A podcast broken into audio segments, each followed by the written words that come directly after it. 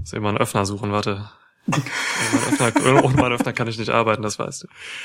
Ah, okay, hab ihn. Wir können starten. Dann los. Welcome to a new episode of Schwitzkasten. Schwitzkasten, Schwitzkasten, Schwitzkasten. One of the most pro wrestling podcasts in pro wrestling podcast history.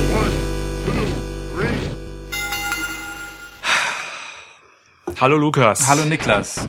Es ist so strange, dass wir WrestleMania nicht zusammengeguckt haben und, und uns auch nicht währenddessen ausgetauscht haben. Wir, ich habe keine Ahnung, was du jetzt alles so denkst. Ich habe Ahnungen und Vermutungen, was du denken könntest, aber ich weiß es einfach nicht. Ja, Lass uns darüber sprechen, bitte. ey, deswegen, ach, deswegen sind wir Ja. hier, okay, okay. Deswegen auch die Mikrofone und äh, Ja. dich am dich auf dem Ohr am Telefon und so, okay. Ja, also, also ich für meinen Teil schneide jedes Telefonat auf diese komplexe Art mit, wie diesen Podcast, aber ähm, wenn du das nicht tust, okay. Ja, liebe Menschen da draußen, äh, wir sind natürlich wieder remote, remote für euch da. Wir haben WrestleMania Tag 1 geguckt und werden heute äh, am 5. April, einen Tag nach WrestleMania 1, die Review geben zum ersten Tag. Ja, denn WrestleMania ist zu groß für einen Review-Podcast. Natürlich, ja. Ey, ähm, sollen wir erstmal, wie wir das oft für Reviews machen, so mit äh, losen Gedanken einsteigen? Okay, ich höre dich gerade was öffnen, das heißt, wir steigen erst mit einer Ja. ordentlichen Flasche ein. Lass uns mit Getränken einsteigen. Okay. Lass mich, lass mich eben eingießen. Du hast auch wirklich gerade erst äh, beendet, ne? Ja. Also vor wenigen Minuten. Ja, Okay. ja. Ich hatte schon so eine Stunde zum Reflektieren. Ich hatte einen Toilettengang zum Reflektieren. Aber das ist in der Regel alles, was ich brauche. Fördern wir den nächsten Toilettengang und stoßen an. So ist es. So. Ja, also, äh, was du sagen wolltest, äh, Ja. ob wir denn die Review wie so oft ähm, mit so einem kleinen allgemeinen Einstieg erst einmal beginnen wollen. Und ich finde ja. Also bitte. Okay. Was sind deine Gedanken, Lukas? Oh, wir könnten jetzt versuchen, uns den Ball noch unendlich lange hinterher zu spielen, aber lass mal lassen. Meine ersten Gedanken ähm, zu diesem WrestleMania waren, wie geil ist bitte Seth Rollins gegen die Riesenkrabbe im Intro? Wie geil ist bitte der Kraken Claymore? Und wie abstrus ist diese Entscheidung, ähm, dieses komplette Intro äh, in all seinem epischen Pomp, mit dem WWE normalerweise arbeitet, einmal komplett auf die Schippe zu nehmen, nur um es danach am Ende, nach der ironischen Pause sozusagen, dann doch wieder in die übliche kitschige, episch aufgeblasene Machart zurückzuholen. Ich fand's irgendwie geil. Also, keine Ahnung. Ich, ich fand's gut. Es war ein schöner, launiger Einstieg. Hat mir gut gefallen. Okay, du hast jetzt nur vom Intro gesprochen, Ja, richtig? ja, schon. Okay, okay. Ja, hat mich, ähm, oh Gott, verschluckt. Hat mich total überrascht. Voll. Äh, dieses Intro hat mich komplett kalt erwischt. Ich wusste überhaupt nicht, was da passiert und ähm, ich fand es dann im Endeffekt auch total lustig einfach. Also da dachte ich so, okay, krass, das könnte jetzt der Aufhänger sein oder der Start zu einem sehr lockeren, äh, lustigen, nicht so ganz ernsten WrestleMania. Aber das wurde es dann nicht. Nee, das wurd's nicht. Dann kam vor allem ähm, ähm, Robert Gronkowski. Oh Mann, ey. Ich weiß gar nicht, ob er wirklich Boah. Robert heißt. Aber ähm, Oh. mit, mit einer Anmoderation wirklich, von, bei der ich mir dachte, schön, dass WrestleMania dieses Jahr nicht in einem riesigen Stadion stattfindet und dadurch äh, sein Job wahrscheinlich auf ein Minimum reduziert wurde. Alter. Ja. Ey, ich, wirklich, ich finde ihn wirklich so furchtbar. Auch sein, sein Framing für dieses Too Big for One Night. Weißt du, dass er das so dargestellt hat, als wäre das aufgrund der Card so gemacht worden, weil es einfach zu viele krasse Matches gibt und so. Das ist so, boah. also, da ist alles an Sympathie, was das Intro aufgebaut hat, direkt wieder durch Gronk verspielt worden. Das ist echt schade. Du, Gronk war so überflüssig wie, wie nichts anderes. Äh, wirklich als Host ähm, hätte ich, hatte, hätte ich tatsächlich ein bisschen mehr erwartet. Also äh, es war super albern, super schrill, was er von sich gegeben hat mit Mojo und so. Aber mein Gott, ey, wer brauchte das wirklich? Ja, also kann ich auch drüber wegsehen, darf mir dann auch sehr schnell egal sein. Also war es mir dann halt auch. Ja. Ja, jetzt hast du aber nur vom Intro und Gronk geredet. So das Gesamterlebnis? Ähm, gemischt. Du Diplomat. Du widerlicher Diplomat. Es gab Schatten- und Lichtseiten. Das stimmt, das letzte Match war sehr dunkel. Ach komm. Okay, ähm, ich sag dir mal, ich sag dir meine Gedanken dazu. Also ich habe genau, ja, ich, ich will sagen, zwei bis drei Highlights, die ich echt gut fand. Und ähm, vom Rest war ich maßlos enttäuscht. Äh, ich war streckenweise wütend. Ich war wirklich, ich war traurig tatsächlich ähm, aufgrund einiger Matches und vor allem Matchenden. Ähm, ich, ich, ich bin, also ich bin von dieser, von diesem Tag eins WrestleMania im Großen und Ganzen sehr enttäuscht und ich will das mit dir aufarbeiten. Zum Glück, und das kann ich einfach vorwegnehmen, zum Glück kam dann noch am Ende den Main Event, mit dem ich mehr als zufrieden war. Ich habe das Boneyard Match geliebt. Ähm, ich möchte mehr Metallica in meinen WrestleMania Matches hören. äh, und ich will, will einfach mal raushauen, dass The Undertaker abrupt mit diesem Tag eins der beste Trash Talker bei WWE und im Wrestling aller Zeiten geworden ist. Seth, ich dachte, ich dachte, Seth Rollins hätte da wirklich noch hart vorgelegt äh, davor, zwei Matches davor. Aber der Undertaker, eieiei, ja. Ähm, ich, ich teile vieles von dem, was du gesagt hast, insofern, dass ich vor allem von einigen Ausgängen maßlos enttäuscht bin. Ich kann ähm, ein paar Entscheidungen, aber auch so ähm, mh, naja, was den die Gestaltung äh, des Showablaufs angeht, einfach nicht nachvollziehen. Also die Sortierung der Matchreihenfolge kann ich wirklich nicht nachvollziehen an einigen Stellen. Ähm, ich kann auch einige Matchlängen nicht nachvollziehen.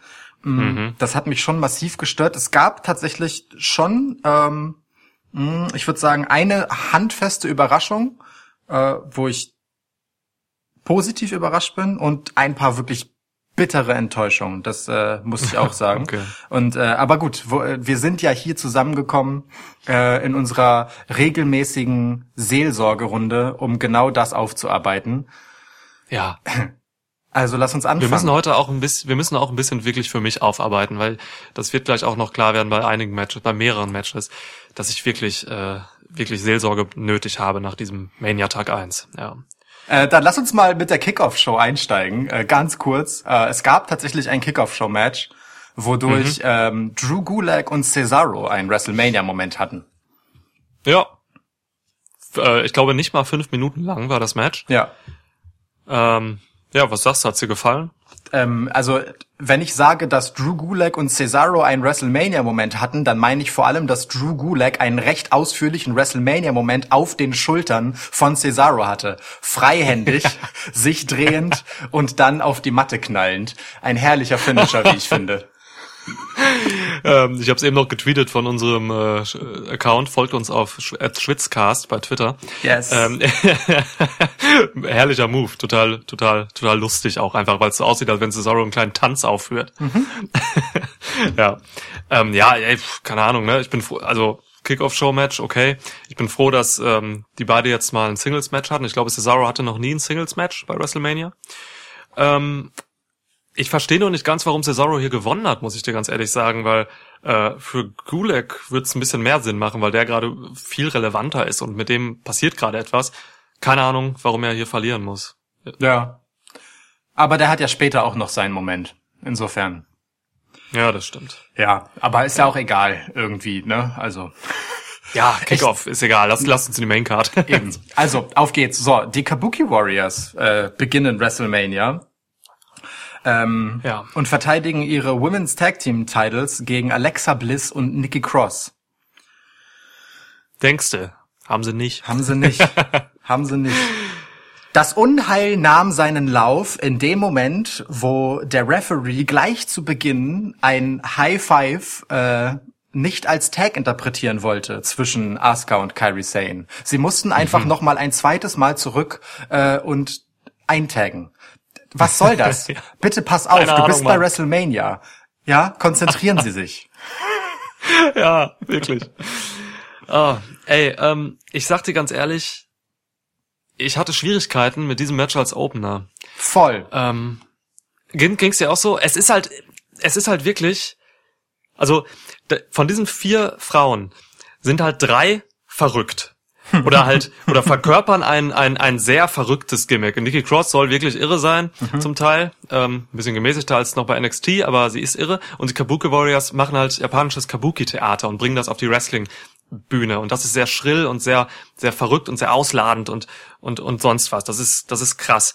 Und ich fand es, ähm, als Opener-Match ein bisschen schwierig, weil man hier die Fans dann schon sehr in ein, äh, kaltes Wasser geschmissen hat, so. Voll. Weil die, natürlich wirkte alles so seltsam, dadurch, dass eben mindestens drei von diesen schrillen Leuten äh, einfach wirklich seltsam agiert haben. So, ne? Und wenn man jetzt so als, keine Ahnung, nicht regelmäßiger Verfolger von WWE-Produkten oder so, einfach mal so ein Mania äh, gucken will und das als Opener sieht, dann denkt man, heilige Scheiße, was ist denn da los? So, was ist denn da passiert? Wa- wa- Warum sind die alle so angezogen und so? Ähm, also schon schwierig. Ganz, ganz schwierige Nummer, muss ich dir ganz ehrlich sagen. Ja, ich habe äh, aus einem zwei, also das ist auch auf meiner Liste der schwierigen Card-Sortierungsentscheidungen auch direkt der erste Punkt.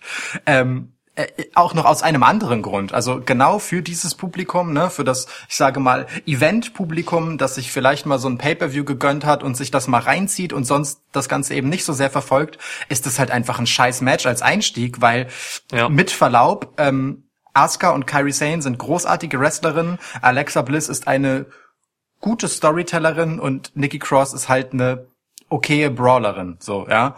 Ähm, Ja. Das, ey, sorry, aber mit diesem Ungleichgewicht an Qualität auf beiden Seiten, ja, die, die Wrestling-Expertise ist ganz klar auf einer Seite bei einem Ja. Team gebündelt und beim anderen halt eher so mit Abstrichen. Ähm, daraus ist einfach kein gutes Match geworden, zu keinem Zeitpunkt, sorry. Geht mir auch so. Das ist einfach, der Fokus lag nicht auf Wrestling oder so, sondern wirklich auf Herumbrüllen. ähm, da, es gab so wilde Geräusche bei dieser ganzen Szenerie, das war schon wirklich so ein bisschen fremdschämend teilweise. Gerade auch bei Nikki Cross, die halt einfach noch mehr rumgebrüllt hat als sonst. Und dann brüllt Kyrie oder kreischt Kyrie rum wie ein Kind und so. Das, das wirkte alles so seltsam in dieser Dynamik. Ich, ich kam echt nicht drauf klar. Und dieses ganze wilde Brüllen, das verpuffte halt so für, für mich als Zuschauer in diesem, in diesem Nimbus der Leere. Weißt du? Also, Ja. schöner Buchtitel. Ähm, Nimbus der also, Lehre. wirklich. Ja, Ja, der, ist Nimbu, gut. der Nimbus der Leere. Find ich super. Eine WrestleMania-Story. Warte, ich notiere das halt mal äh, als ersten möglichen Titel für diese Episode. Okay. okay. Naja, und äh, also das Match an sich, ähm, es gab stellenweise, gab's, also Alexa Bliss hat sich ein bisschen gemacht, finde ich, im Ring, so, als im Vergleich noch zu vor vier Jahren, sag ich mal. Ähm, sie ist aber gerade halt in ihrer Face-Rolle eben nicht die beste Alexa Bliss, die wir kriegen, denn Alexa Bliss war als Heel und Storytellerin, wie du es eben schon gesagt hast, äh, war sie einfach die beste und ist sie die beste, die beste. Deswegen ist sie einfach falsch aufgehoben. Ähm, macht das aber gerade weiter, ähm, mangels guter Faces. Ja, weiß nicht, vom Match ist mir gar nicht so viel hängen geblieben eigentlich. Also was sie gut gemacht haben, äh, muss ich ihnen zugute halten. Die Strikes kamen gut rüber, rein von der Geräuschkulisse auch und so. Das fiel mir bei, an, bei vielen Matches auf jetzt Ja. ähm, im Performance Center, dass die Strikes halt wirklich gut saßen und ähm, eben auch eine gewisse Stiffness hatten. Eben weil man was hören muss und Ja. äh, Zuschauer dieses Geräusch nicht über, übertünchen durch, durch Geräusche, die halt so eine Arena macht. Deswegen, ähm, es war schon gut stiff. Ja, voll. Das stimmt. Ähm, und was bei diesem Match direkt auffiel, ist ähm, die etwas hochgefahrene Zahl von Schnitten in der Produktion. Ne? Also du hast hier halt schon auch viel stärker als bei den letzten Raw und SmackDown Ausgaben gemerkt, dass das vorher aufgezeichnet wurde und dann mit sehr viel Bedacht auch einfach zackig geschnitten wurde an den richtigen Stellen, damit halt alles einfach ein bisschen geil aussieht, so, ja. Also um irgendwie zu kompensieren, dass du halt an Dynamik verlierst durchs Publikum, an akustischer Dynamik, haben sie versucht, das visuell wieder wettzumachen. Es gab viel mehr äh, Kameras, so, äh, naja, also die Leute sehr eng verfolgt haben, äh, viel mehr Schnitte mitten in den Aktionen rein und so weiter, gefühlt auch mehr Angles als sonst mit den Kameras das fand ich gut. Das hat dem hat der Sache gut getan ähm, und das zog sich auch so durch das ganze Event, um ehrlich zu sein. Mhm. Es gab aber so Momente, wo ich mir dachte, also wenn ihr das schon vorher aufzeichnet, dann macht das doch vielleicht noch mal. und dazu gehört wirklich gleich zu Beginn dieser äh, dieser ja doppelte Kniefall äh, mit mit äh, anschließender Rolle vorwärts, den Alexa Bliss immer so gerne auf Gegnerinnen macht, der halt einfach Ja. überhaupt nicht so aussieht, als würde sie irgendjemanden jemals berühren. So, ähm, und das, das gibt's leider bei so manchen Aktionen von Alexa Bliss, ja. Also so sehr sie äh, auch im Ring durchaus was verkörpern und eine Geschichte erzählen kann, und das gebe ich dir viel besser als Heel, weil ihr Trash-Talk-Game zum Beispiel ist normalerweise auch großartig. Das fehlt halt als Face. Ähm, Ja. Weitgehend oder ist halt sehr nett, bisschen harmlos. Ähm, sie hat halt einfach nicht unbedingt äh, die Fähigkeit, ihre Aktionen ja hart aussehen zu lassen. Und das gipfelte dann letztendlich in diesem Finish, das einfach verkackt war. Da, also so, ich, ich weigere mich auch, äh, das jetzt Twisted Bliss zu nennen. Das war bestenfalls ein Sparkle Splash, wieder ein bisschen Glitter auf die Beine von Kyrie Sane fällt. So, das hatte null Das waren die Impact. Beine, ja. Das war daneben gesprungen. Das war einfach, ey, ihr pre-taped gerade ein ganzes Event. Könnt ihr bitte das Finish nochmal ordentlich machen? Ich will das nicht sehen im Eröffnungsmatch. Und dann verlieren die Kabuki Warriors mit so einer Scheiße. Ich bin sauer. Schön, dass du das so siehst, weil ich sehe es genauso. Es ist wirklich, ähm, äh, gerade so, was das Finish betrifft, ich möchte bei einer, bei einer, bei einer pre-taped Mania, möchte ich das den besten Twisted Bliss aller Zeiten sehen und nichts anderes. Weißt du, es macht keinen Sinn, dass man, dass die Aktionen, gerade die wichtigen Aktionen in so einem Match, ähm, dann nicht wirklich auch perfektioniert werden. Ja. Mein Gott, also wirklich ganz schlimm. Und ich bin natürlich auch einfach wirklich wahnsinnig enttäuscht, dass Asuka und Kairi Sane hier gegen zwei Mädels verlieren, die halt wirklich, die den beiden nicht ansatzweise das, das Wasser reichen können, wrestlerisch und so. Das ist wirklich schade, das ist eine Scheißentscheidung. Ich verstehe es nicht. Ich auch nicht. Ja. Also ich meine, Nikki hatte, muss ich sagen, eine gute Phase zwischendurch, ähm, wo ich mir dachte, okay, krass, das auf der WrestleMania-Bühne ist gerade schon ein Karrieremoment für sie, so, wo sie auch wirklich anständig gearbeitet hat. Ähm, Und einfach einen guten Run zwischendurch. Äh, für sie freut mich das tatsächlich sehr. Ähm, von Alexa Bliss bin ich seit einer Weile, ehrlich gesagt, nicht sonderlich angetan. Also nicht nur, weil sie mir als Face nicht besonders gefällt im Vergleich zu ihrer Heel-Rolle, sondern einfach, weil ich auch das Gefühl habe, dass sie nicht so wirklich mit, mit 100% dabei ist bei dem, was sie gerade tut. Ähm, und deswegen verstehe ich es erst recht nicht. Und was mir wirklich ein Dorn im Auge ist, ist, dass ich letztendlich ähm, bis auf zu Beginn, als sie klar die Oberhand hatten, ich schon so die mh, die Dominanz der Kabuki Warriors und dieses ähm, selbstverständliche, herablassende Rumgealbere ein bisschen vermisst habe. Das kam mir zu kurz. Nicht, dass es nicht da war, aber es kam mir zu kurz. Und ich frage mich, warum ausgerechnet zu WrestleMania Asuka ohne Mist kommen sollte, den sie irgendwem ins Gesicht spritzt. So, also wann, Ja, wenn nicht ja. bei WrestleMania, ist der Moment, wo du so vorbereitet sein musst wie nie. Verstehe ich Klar. nicht. Ähm, ist ein Punkt, der mir, also ich habe ich hab viele Matches an sich einfach so vom Storytelling her, vom Match-Storytelling her nicht verstanden. Das zieht sich für mich durch diesen ersten Tag durch. Ähm, hier trifft es definitiv auch zu. Also ähm, es fehlte einfach auch Charakterarbeit so an, an vielen Stellen. Ja. Ey, äh, ja, lass mal weitergehen, ey, Ja. ohne Scheiß. Echt ärgerlicher? Anfang. Ja, fand ich auch. Viel zu lang übrigens auch. Eine Viertelstunde. Warum? Ja, Also, eine es war- Viertelstunde. War, glaube ich, das drittlängste Match oder so. Äh, also wenn man Kevin Owens und, und Seth Rollins ähm, nicht als ein Match zählen will. So viel vorweggenommen. Aber äh, also verstehe ich nicht. Da hätten andere Matches mehr Minuten gebrauchen können als das hier. Aber gut, egal. Komm, gehen wir weiter. King Corbin gegen Elias. Warum ist sowas auf der Card? Was soll das? Was, was war das? Also, ich sag mal so, dass King Corbin ähm, kommt und man noch einmal seinen harten Moment, als er Elias vom Balkon stürzt, im Balkonsturz von Orlando. Ich möchte, dass es ein stehender Begriff wird. Äh, Man, man merkt es kaum, dass du das möchtest. ja. Äh, Hallo, ist die zweite Episode, in der ich das benutze. Ähm, also, äh, dass man den noch mal zeigt, alles cool so, dass äh, ja, King Corbin dann wie üblich im Prinzip verlangt, zum Sieger erkoren zu werden, auch wenn sein Gegner halt nichts tut, auch okay. Dass Elias dann auftaucht, ist auch nicht überraschend. Und ich finde ehrlich gesagt das Match total okay, bis zu dem Moment, wo auch hier das Finish einfach verkackt wird. ich, ich, Gott, ich mochte ehrlich gesagt, äh, auch gerade im Vergleich zum Match vorher, wo mir vor allem Alexa halt viel zu harmlos war, ähm, die Intensität, mit der beide hier rangegangen sind, das hat geklatscht und gescheppert und da wurde uff und äh gemacht und so. Das, das, das hatte tatsächlich das den Appeal von hier prallen einfach zwei muskulöse Big Men aufeinander. Okay, der eine ist deutlich muskulöser als der andere.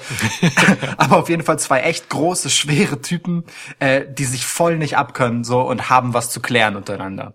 Das hat sich gut und richtig angefühlt. Hier war für mich so, hier war WrestleMania schon drin vom Gefühl her. Das hat sich auch gut angehört in der Kulisse und so. War okay. Aber dann dieses Finish. Weißt du, das ganze Match über ist Elias halt super nice, aggressiv und man denkt sich, boah, cool, Elias kann mal als Wrestler jetzt overgehen und dann gewinnt er durch so einen beschissenen Roll-Up, anstatt Corbin als Wrestler zu besiegen. Das finde ich, finde ich schade, dass er dann so, so ein, so ein sneaky Finish nur kriegt. Inkonsequent. Du, ich, ich, ich habe, also ich finde es also schön, dass du da noch was Gutes drin siehst. So, ich habe da einfach gar nichts gesehen. Ich habe mich die ganze Zeit einfach nur, ich war Zeit einfach nur genervt. Ich gebe dir recht, du, es war total gut stiff. Es gab, ähm, also auch eben, was ich gesagt habe zum äh, zum Opener Match. Die Leute haben sich halt wirklich richtig abgeklatscht. So, das ist, ähm, das war alles hart. Die haben alle, also die, man man man merkte irgendwie auch Schmerz und so. Aber ich habe hier einfach nur ein äh, stinknormales Smackdown-Match gesehen, nicht mal ein Smackdown-Main-Event.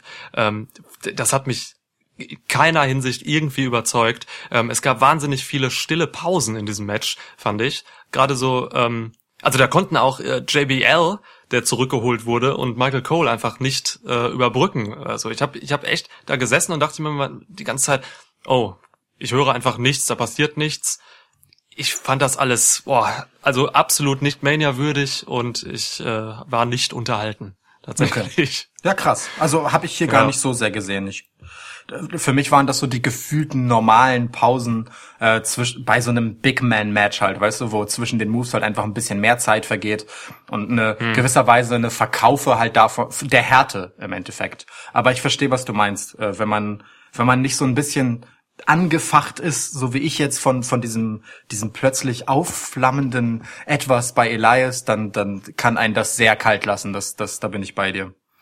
Ich frage mich halt auch, ähm, warum war Elias nicht irgendwie ein bisschen verletzter oder so? Warum hat man nicht mehr mit der Verletzung gemacht? Weil das war halt ein Mordversuch bei SmackDown. Der Balkonsturz von Orlando war oh. halt, ich gebe ich geb dir, ja, ähm, war halt schon einfach eine krasse Sache bei SmackDown so. Und der kommt, keine Ahnung, also da könnte man schon mal ein bisschen zeigen, dass man da irgendwie was durchgemacht hat oder so. Weißt du, was ich meine?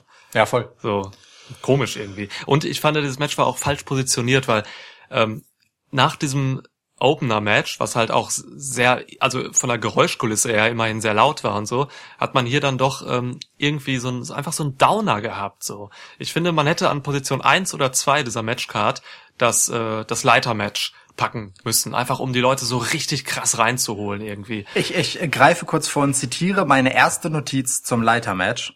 Warum ist das mit diesem Start nicht das erste Match auf der Card?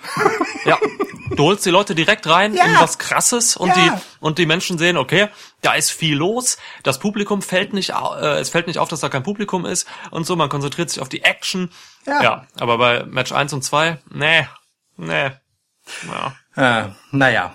Apropos, meh und äh, kommen wir zu Becky Lynch gegen Shayna Baszler oder der Schande von Orlando. Du hast es eigentlich als Main Event betitelt in unserer Preview, oder? Ein Glück ist es kein Main Event geworden. 8 Ein- Minuten 30. Ein Glück. Äh,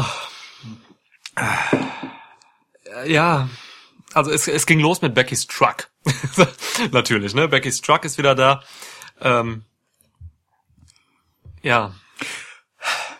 Entrances. Ähm, Shayna kommt rein, sieht cool aus, muss ich ihr geben. Sie hat, äh, also ihre Augen sind wieder sehr schwarz so gemacht. Sie wirkt sehr, sehr dark, sehr böse. Ich habe mich gefragt, ob Shayna rot tragen muss, damit man sie von Becky äh, unterscheiden kann, weil sie sich sonst so ähnlich sehen. Also, warum, wa- warum kann sie nicht ihre normale, dunkle, schwarze Ringgear tragen? So, also ich, ich bitte dich. Die sehen sich halt echt nicht so ähnlich, dass man sonst gar nicht klarkommt, wer hier wer ist. Naja, also ich finde, für, für mich funktioniert Shayna in Rot nicht. Was, was soll das irgendwie? Also weiß ich nicht. Es gehört sich nicht so. ich, mir eigentlich egal, wie Shayna aussieht. Äh, da gehe ich hauptsächlich, ich, achte bei Shayna auf echt andere Sachen so. Ähm, bei Becky achte ich schon ein bisschen mehr drauf. Ähm, Becky kam aber total lustlos rein, wie ich fand. Da sah man schon irgendwie Ja. so, okay, äh, sie geht da einfach so rein, hält den Titel nochmal einmal hoch. Ja, dann geht das da los. So. ey. Oh Mann, ey, das war so ein geiler Aufbau eigentlich. Also wir haben beide, glaube ich, in der Preview noch den Aufbau dieses Matches wirklich gelobt. Äh, man hat Shayna, du hast es die Aufbaustory äh, dieses WrestleManias äh, genannt, also Shayna Baszler, wie sie, wie sie quasi hochgepusht wurde als NXT-Superstar im Main Roster jetzt. Äh, und dann verliert Shayna Baszler nach acht Minuten äh, nach einem ausgekonterten Kirifuda Clutch. Und ich habe, ach Gott, ey, ich möchte das, ich, ich will mal einfach nur gerade schon mal vorweg was schicken, ähm, was dieses Finish betrifft. Ähm, Shayna Baszler hat jetzt, ich glaube, zweimal hintereinander auch, in dem letzten Singles-Match war das auch schon so. Da hat sie, da wurde ihr Kirifuda Clutch ausgekontert. Und dann gab's halt einen Pin, so, ne? Also ein Konter oder ein Roll-Up. Äh, Roll-Up kann man nicht sagen, mehr einfach wirklich ein Konter. Shayna Baszler ist eine ausgebildete äh, Catch as Catch Can Wrestlerin, also Catch Wrestlerin. Das ist, wer das nicht kennt, das ist quasi die die Basis des Pro Wrestling, wie wir es heute kennen. So, ne? Ähm, die wurde von von Billy Robinson trainiert. Ähm, das ist ein also das ist eine legitime Sache. Das ist Catch as Catch Can ist sowas wie Brazilian Jiu-Jitsu, aber auch mit Pinfalls. So, also das geht schon sehr nah an das ran, was wir heute so im Pro Wrestling haben. Ähm, oder ist die Basis davon. Es macht keinen Sinn für mich, dass jemand wie Shayna Baszler die ganze Zeit ausgekontert wird von von von von so einem Scheiß quasi. Das es geht einfach nicht mal in den Kopf rein, weil da spreche ich wahrscheinlich auch als jemand, der sich wirklich mit Shayna Baszler gut auseinandergesetzt hat und ihre Geschichte kennt. Ich habe da in der Preview auch ein bisschen drüber geredet. Ich, ich, ich finde alles unlogisch daran, wenn jemand wie Shayna Baszler mit diesem Hintergrund, den man ja bei WWE auch hochgehalten hat, man hat sie immer als die Käfigkämpferin äh, Ja. dahingestellt und präsentiert, die kann und darf nicht so verlieren. Niemals. Punkt. Niemals. Es kann nicht sein, dass Shayna Baszler als erste, überhaupt als erste, geschlechtsunabhängig, ein Elimination Chamber Match gewinnt, in dem sie alle Teilnehmer eliminiert.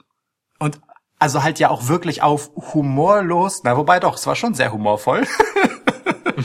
auf gnadenloseste und maßlos überlegenste Art, ja um dann hier, also ganz ehrlich, in diesen knapp neun Minuten, die das Match lang war, nicht mal gefährlich rüberzukommen.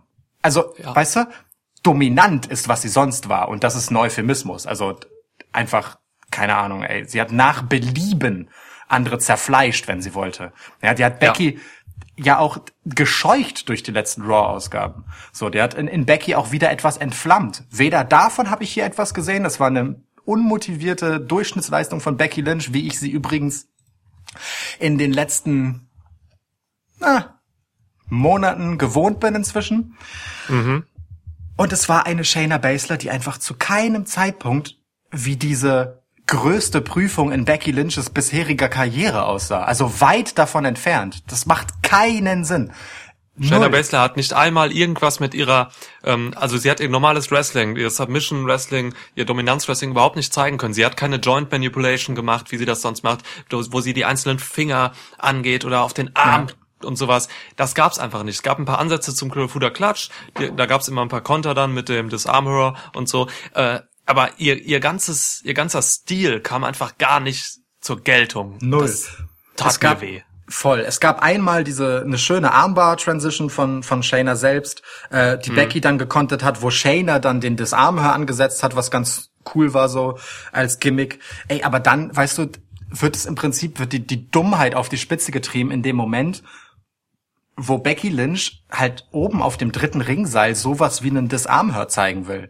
Also das ergibt erstens keinen Sinn, weil man ausgezählt wird und zweitens, also da sieht überhaupt nichts an dieser Haltung irgendwie in den auch nur annähernd nach Aufgabegriff aus. Das ist einfach nur ich weiß nicht was. Also keine Ahnung. Ey, hier prallten für mich auch ehrlich gesagt Welten aufeinander, ähm, wo du auf der einen Seite halt jemanden hast, der wirklich le legit einfach eine ne Kämpferin ist und sein sollte, ja, und die andere eben eine nun ähm, ganz gute Wrestlerinnen, die aufgrund ihrer großartigen Arbeit am Mikro auf einer Welle der Sympathie in eine beispiellose Rolle hochgespült wurde, aber hier kam gar nichts zusammen in diesem Match. Das war fürchterlich, wirklich. Es war fürchterlich. Ich bin maßlos enttäuscht.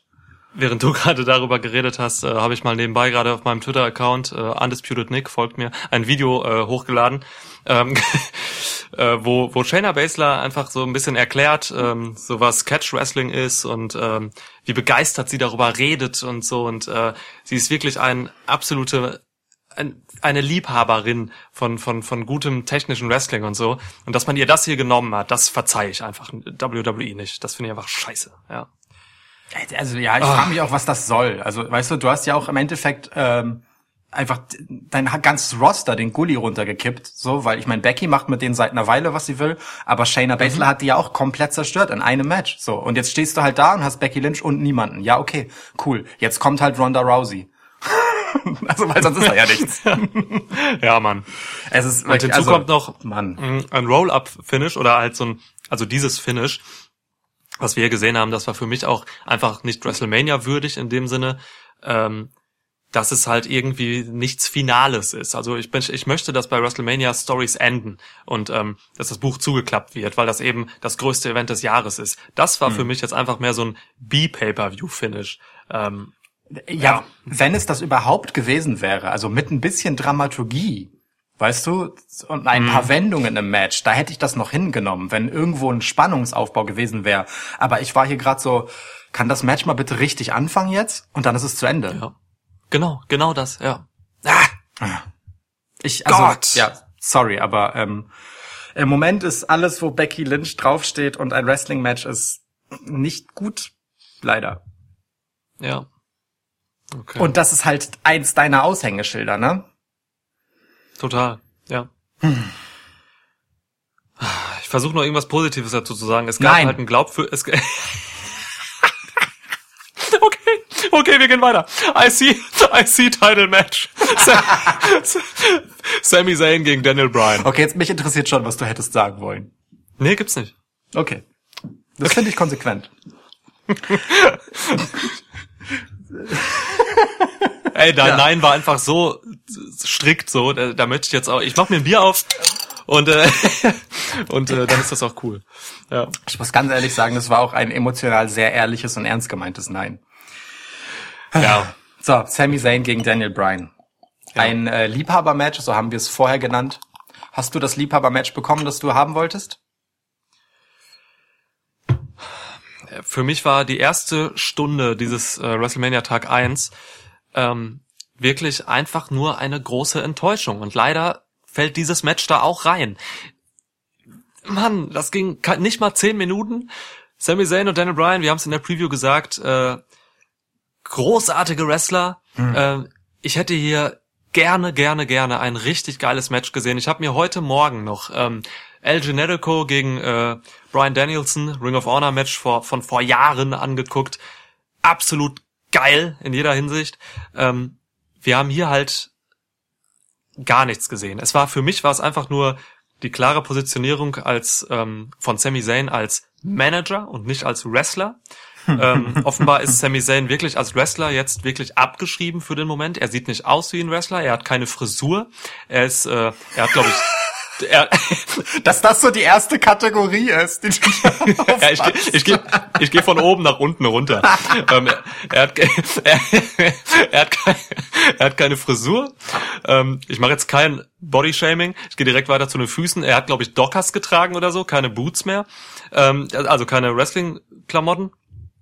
Der Mann ist jetzt wirklich einfach nur Manager ähm, hat hier den kompletten Chicken Heel gemacht, also komplett von Anfang an äh, ist er direkt rausgegangen, hat Daniel Bryan vermieden, ähm, was ich eigentlich an sich nicht schlecht finde, wenn denn aber dann auch eben eine andere Phase kommt, äh, und zwar eine Phase, wo dann, also normal läuft's ja immer so, ne? das ist gutes altes Booking eines Wrestling-Matches, der Chicken Heel geht halt raus, vermeidet und irgendwann kriegt das Face den Heel dann zu packen und dann dominiert dieses Face. Mhm. Das ist auch passiert noch. Das klappte alles so. Aber dann kommt der, der Heel auch eigentlich wieder und bringt halt irgendwie den Face in Bedrängnis und so. Und das passierte hier halt zu keinem Zeitpunkt.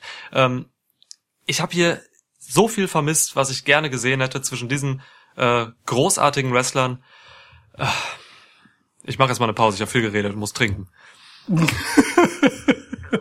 Was ich äh, mir gewünscht habe von diesem Match mh, und bekommen habe, das ist nicht alles, was ich mir gewünscht habe, bei weitem nicht, aber ein paar Sachen habe ich bekommen, ist Stiffness. Also das haben die beiden hier dann schon ernst genommen. Äh, ich habe, wir haben in der Preview auch gesagt, äh, die beiden haben großartige Nehmerqualitäten und ähm, egal wie viel Ring Rust Sami Zayn zurückkommend von halt einer doppelten Schulterverletzung ähm, haben mag, wenn er etwas kann, dann einstecken. Und das durfte er auch, wenn wir ehrlich sind. Also der hat zwei gut scheppernde Backpfeifen bekommen, der hat ein paar, also wirklich einfach ernsthafte Tritte auf den Kopf bekommen in Form von Ja, Stomps von. Daniel Bryan. Der hat ein paar sehr anständige Yes-Kicks gegen die Brust geschluckt. so. Also es war schon ganz okay. Ähm, It Kicks. ja, genau, It Kicks. ähm, Daniel Bryan hat sich irgendwie, keine Ahnung, den Kopf zerstört bei dem einen Dive, als einfach Oh. wirklich frontal in die Barrikade gedonnert ist, so und hat, Ja. als wäre nichts gewesen, so, als hätte er niemals äh, karrieregefährdende Verletzungen gehabt an seinem Nacken und mit Gehirnerschütterung zu kämpfen. Aber ey, alles gut. Ähm, naja, aber ja, du hast es halt gesagt, ne? Viel mehr ist da halt nicht. Und auch hier wieder, ähm, kaum fängt das Match an, gefühlt für mich als Zuschauer, schon ist es zu Ende. Mit einem absurd seltsamen Spot, wie ich finde. Also, ähm, okay, Daniel Bryan verliert den Fokus, ich verstehe das erzählerisch, ja, greift äh, Shinsuke Nakamura und Cesaro draußen an, kommt zurück, will sich dann wieder Sami Zayn widmen und der nutzt das aus mit etwas, das von den Kommentatoren als Herr Kick bezeichnet wurde. Das war bestenfalls ein irgendwie noch hochgezogenes Bein bei den Ja. Bei den lieben Kollegen von Genickbruch, bei dem wir die Matchzeiten immer äh, als Referenz heranziehen, äh, steht Big Boot nicht mal das, würde ich sagen. Big Boot ist auch normalerweise zumindest aus der Bewegung. Sami Zayn hat da irgendwie das Bein hochgezogen und sich nach hinten fallen lassen. Mehr war das nicht. Also ich bitte euch so. Und dann gewinnt er Bei gegen Daniel Bryan, einen der besten Wrestler unserer Generation. Also, ey, Ja, ja. What, what the fucking fuck, ganz ehrlich. Es war auch von der Kamera irgendwie seltsam eingefangen. Es kam, es war ein sehr schneller Cut, finde ich. Ähm, Ja. Dieser Big Boot wurde halt so aus der, also von, von der hinter Sami Zayn Perspektive gezeigt. Und es wirkte halt wirklich total überraschend, dass das dann irgendwie als Finisher verkauft wurde und der Pin kam. Also ich dachte auch so, wow, what the fuck. Ähm, Und dass du das in total einer Wiederholung nicht in einer anderen Perspektive zeigen kannst, sagt schon, dass du das lieber nochmal gemacht hättest bei diesem pre-taped Event. Genau, ihr hättet das achtmal drehen können. Ah. Ja, ähm, alles, was so mit den Leuten außen passierte, ähm, war so zu erwarten, wie ich fand. Also Drew Gulak hat ziemlich schnell Cesaro und Nakamura einmal ausgeschaltet, nachdem die Daniel Bryan aufgehalten haben, ähm, Sami Zayn anzugehen. Dann hat, ja, Drew Gulak sie quasi über eine Barrikade geworfen beide und dann lagen sie da einfach mal ein paar Minuten rum. Äh, Es ist halt auch irgendwo unlogisch, dass die einfach weil sie über eine Barrikade geworfen dann etwa erstmal raus sind für Minuten. Aber ja, gut, besser raus und dann sieht man ein bisschen was, als dass sie jetzt ständig eingreifen. Hat mich alles wirklich von vorne bis hinten nicht überzeugt. Es war unwürdig für beide. Ähm, das war kein Mania-Match. Ähm, tut mir leid, wirklich. Also für, für Brian ist es scheiße, weil auch Daniel Bryan uns äh, will mit Sicherheit, dass gerade auch so ein Sami Zayn, der einfach die letzten Jahre eben nicht über gutes Wrestling äh, glänzen durfte, der will, dass der einen guten Mania-Moment hat, ein gutes Match hat, aber vom Booking her wurde es den beiden nicht erlaubt. Ähm, und das ist, das ist schade. Äh, die Leute wissen, glaube ich, heutzutage gar nicht mehr, äh, gerade so die ähm, Entitled Millennials, die so Wrestling gucken und vielleicht auch kein NXT gesehen haben damals, die wissen gar nicht, wie gut Sami Zayn eigentlich ist. Wie fucking gut Sami Zayn ist. ja, ja, der hat Ja. NXT äh, auf ein anderes Level gehoben mit so zwei, drei anderen zu seiner Zeit noch. Ähm, Ja. Es ist wirklich schade, schade, schade, dass wir hier so ein schwaches IC-Title-Match gesehen haben. Ja. Prost. Ich äh, kann mir das auch nicht anders erklären, als dass Sami Zayn doch noch nicht so bereit für In-Ring-Action ist, wie man es gerne gehabt hätte, als man das Match angesetzt hat. Keine Ahnung, aber es ist schon auch einfach schade. Ja. Der Einzige, der hier halbwegs profitiert hat, ist Drew Gulak. Der sah in dem Match, als er dann äh, Shinsuke Nakamura und Cesaro mal ein Schnippchen schlagen durfte, wenigstens kurz mal gut aus. Ja, aber dann nochmal die Frage, ne, warum verliert Drew Gulak dann dieses Kickoff-Show-Match? Komisch. Ja, das ist also. Ist Ja. Gut, WrestleMania beginnt dann im eigentlichen ersten Match. Ähm, John Morrison gegen Kofi Kingston gegen Jimmy Uso. Ähm, abstruserweise geht es hier um die SmackDown Tag Team Titel. Ähm, wir haben in unserer Preview noch gesagt, das kann doch nicht sein, dass du in einem Singles Match letztendlich um die Tag Team Titel antrittst. Aber doch, genau das ist passiert.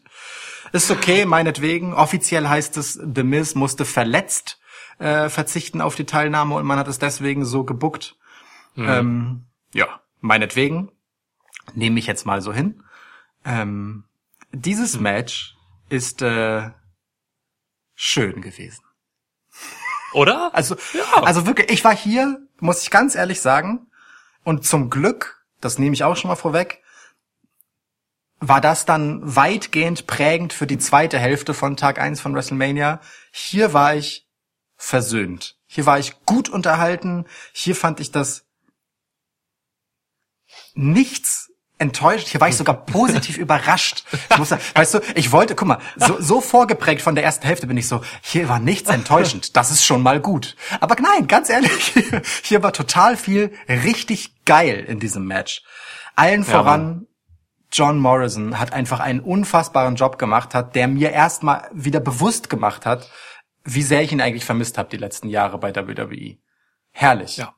Schön, dass du, äh, dass du auch John Morrison äh, hochlobst. Für mich war er auch absoluter MVP dieses Matches. Nicht Yes. nur, weil er jetzt irgendwie die geilsten Aktionen gemacht hat oder, oder so, und die hat er, äh, Ja. sondern weil er halt wirklich einfach für, äh, am meisten gearbeitet hat, damit alle drei in diesem Match gut aussehen. Er hat immer Oh ja. wieder justiert. Das, fing, das sind Kleinigkeiten gewesen. Er hat mit dem rechten Fuß eine Leiter noch mal richtig gerückt, als er oben auf dem Turnbuckle lag.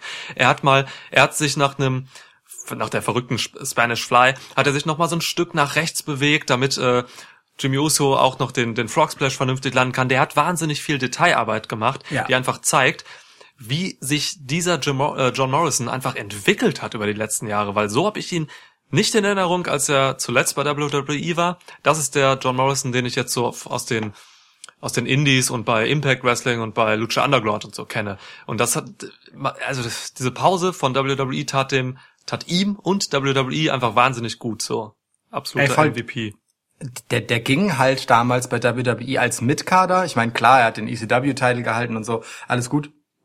Hm. Aber er ka kam jetzt halt zurück einfach mit einer Ring General Performance. So, schau Ja, auf Walter. ja. Aber im Ernst, ne? Der Typ, und der ist halt gerade erst wieder zurück bei WWE und man könnte jetzt noch mutmaßen, ah, hat der möglicherweise noch nicht so die Chemie mit so äh, alteingesessenen äh, WWE Koryphäen, ja, wie Kofi Kingston und Jimmy Uso, die sind ja saugut, so, ne? Die sind mit allen Wassern gewaschen, die es gibt. Ja, So, ja. Ähm, aber nee, John Morrison kommt da und dirigiert dieses Match gegen die. Das ist irre. Absolut. So, da, das Ja. ist also all diese, also ich konnte hier wirklich so eine Liste abhaken mit den Sachen, die du aufgezählt hast, weil genau die habe ich mir auch notiert.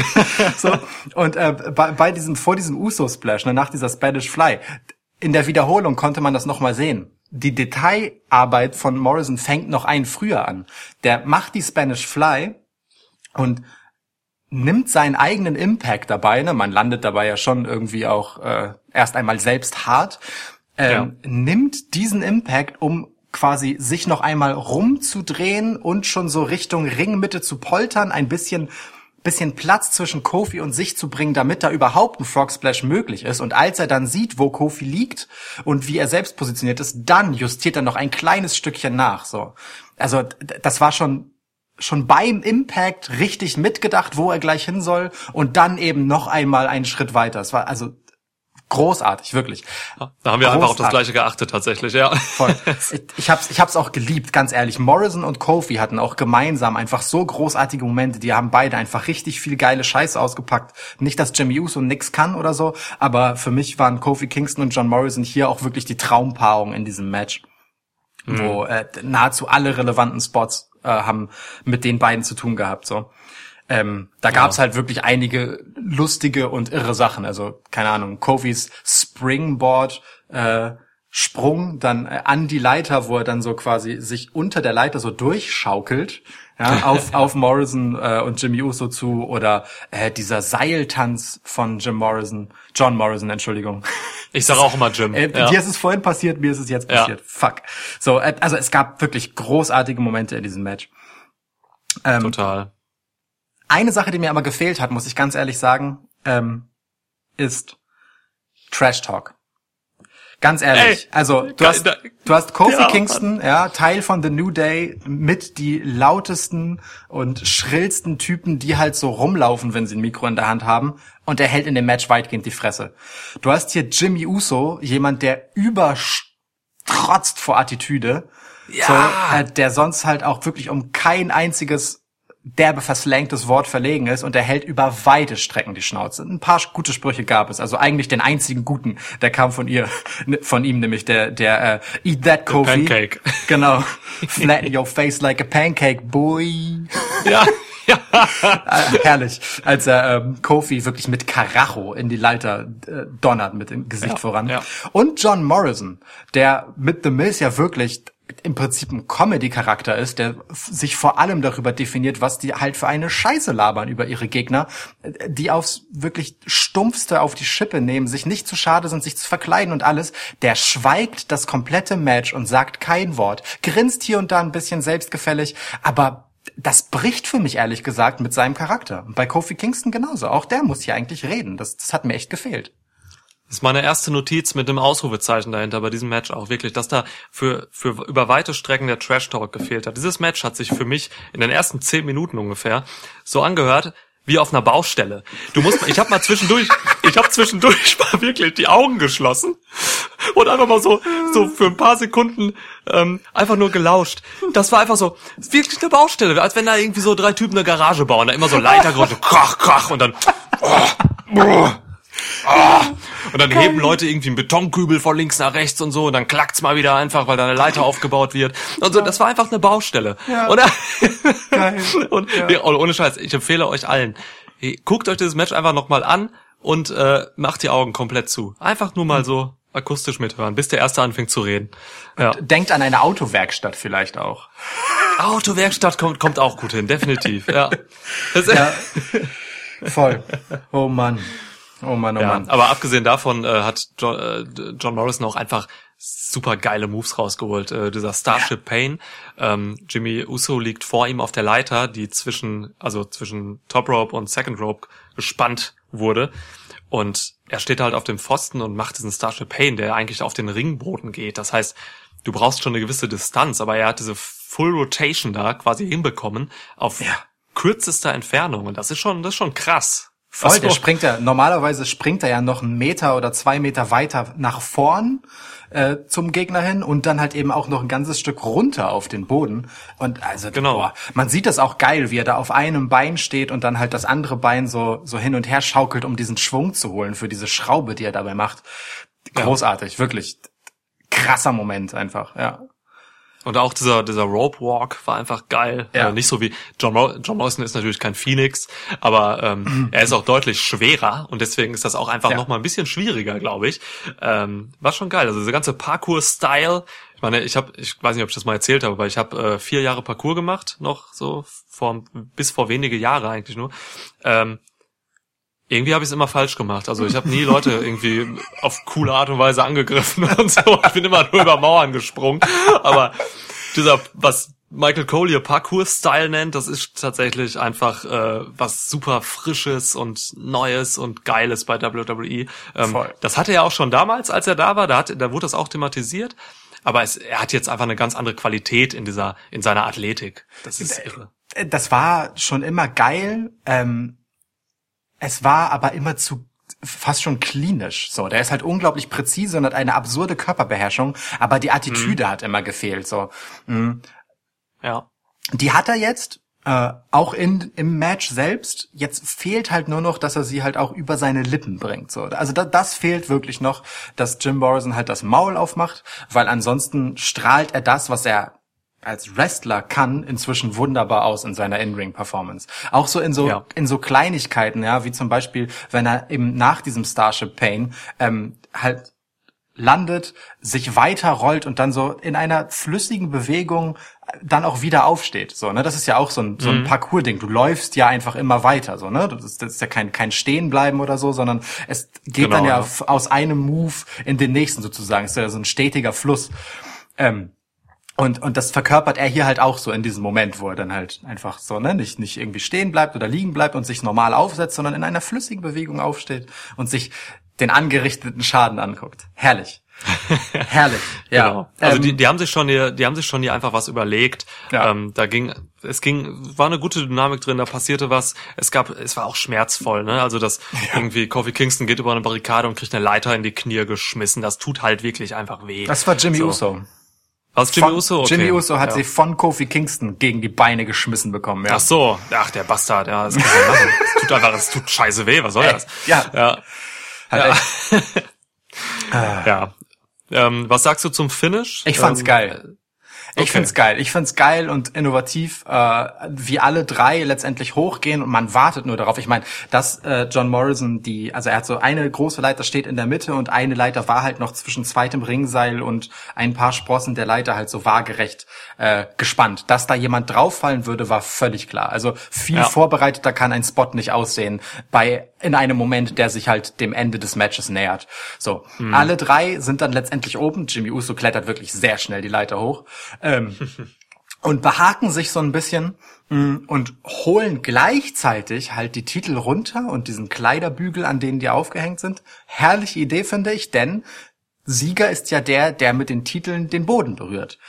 Und ähm, dann gibt es so ein bisschen Handgemenge. So, und ich, man, man weiß nicht, was passiert. Also das war so ein Moment und ich, also ich habe mich wirklich so aufgesetzt und war so, okay, krass, was passiert jetzt? Also ich war richtig gespannt, weil in diesem Moment weißt du halt einfach nicht mehr, wie, wie das jetzt weitergehen soll, ne? Weil du verlierst als Zuschauer ein Stück weit die Kontrolle über das Geschehen, weil halt nichts Selbstverständliches mehr passieren kann an dieser Stelle, so wie man das halt sonst über die Matches hat, wo man halt ja schon mit ein bisschen Erfahrung kommen sieht, was die nächste Aktion ist. Man fragt sich nur, ist es danach zu Ende? So. Und hier weißt du, es wird gleich zu Ende sein, aber ich habe keine Ahnung wie. Alles kann passieren. Und dann fällt John Morrison runter, landet auf der Leiter mit dem Rücken und hat die Titel aber in der Hand. Und man sieht es erst so später, dass er die halt offensichtlich losgeschnallt hat von diesem Kleiderbügel und sie so umarmt hat und sich dann grinsend mehr oder minder runterrollt und auf dem Boden landet und so äh, halt ein Schnippchen schlägt. Fand ich, also fand ich herrlich und perfekt inszeniert für das, was halt äh, John Morrison und The Miz als Titelträger hier machen.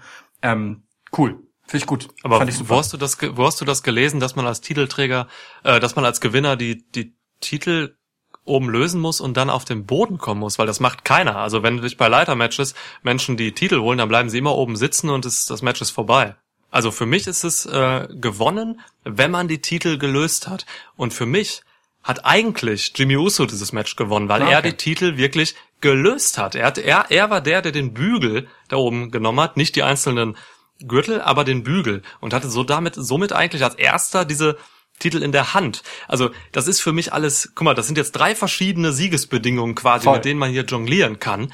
Und das macht's für mich einfach wahnsinnig schwammig. Und das ist halt auch eine Schwäche bei WWE, dass da halt, und auch in anderen Promotions, ähm, dass man da quasi irgendwie nicht so richtig als Zuschauer immer klar weiß, wer oder wann hat man dieses Match jetzt gewonnen, weil das die Kommentatoren nicht ordentlich sagen. Das hätte irgendwie, also ich hätte hier Das gerne stimmt. gewusst oder gerne gehört, dass Michael Cole gesagt hätte, okay, Jimmy hat den äh, Bügel abgenommen, aber noch niemand hat jetzt irgendwie die Titel und äh, hat damit vielleicht den Boden berührt oder auch nicht berührt.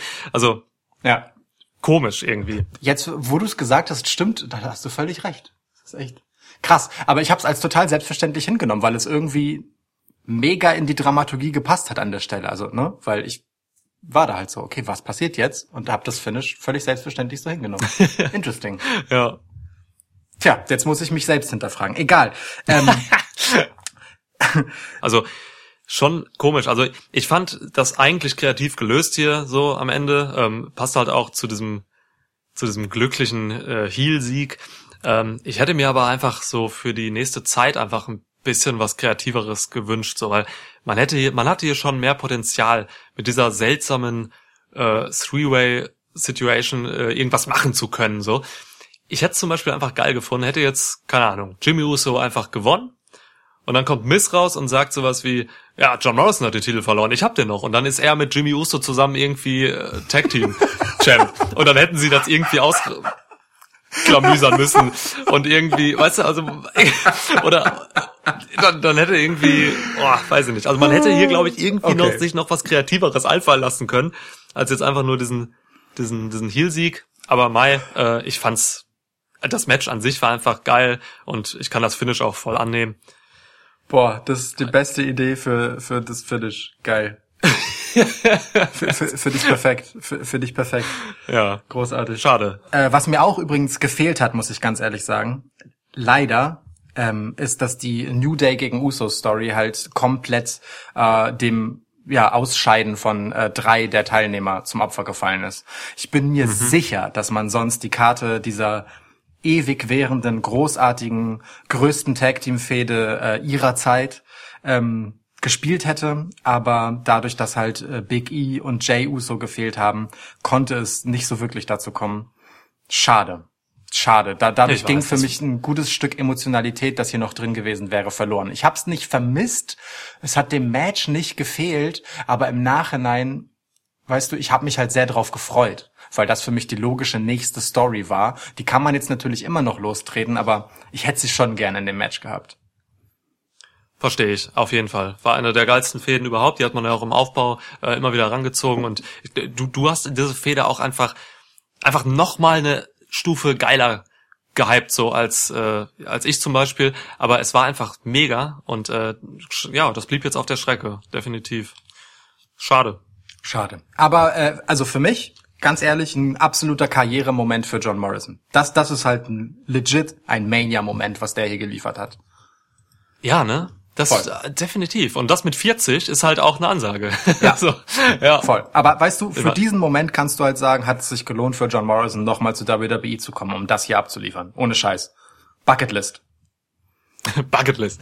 Ja, also, ähm, jetzt war ist, die Hälfte, glaube ich, haben wir jetzt, ne? Fünf Matches. Ja, fünf Matches. Ähm, das war das erste Match, was mich jetzt wirklich überzeugt hat und wo ich jetzt ein bisschen abgeholt wurde äh, in WrestleMania, nachdem ich wirklich Enttäuschungen erlebt habe für mich persönlich, sondergleichen jetzt. Ja. Ähm, und dann kommt Seth Rollins als Monday Night Messiah in einer Robe raus. Mit gefalteten Händen. es ist ein Traum.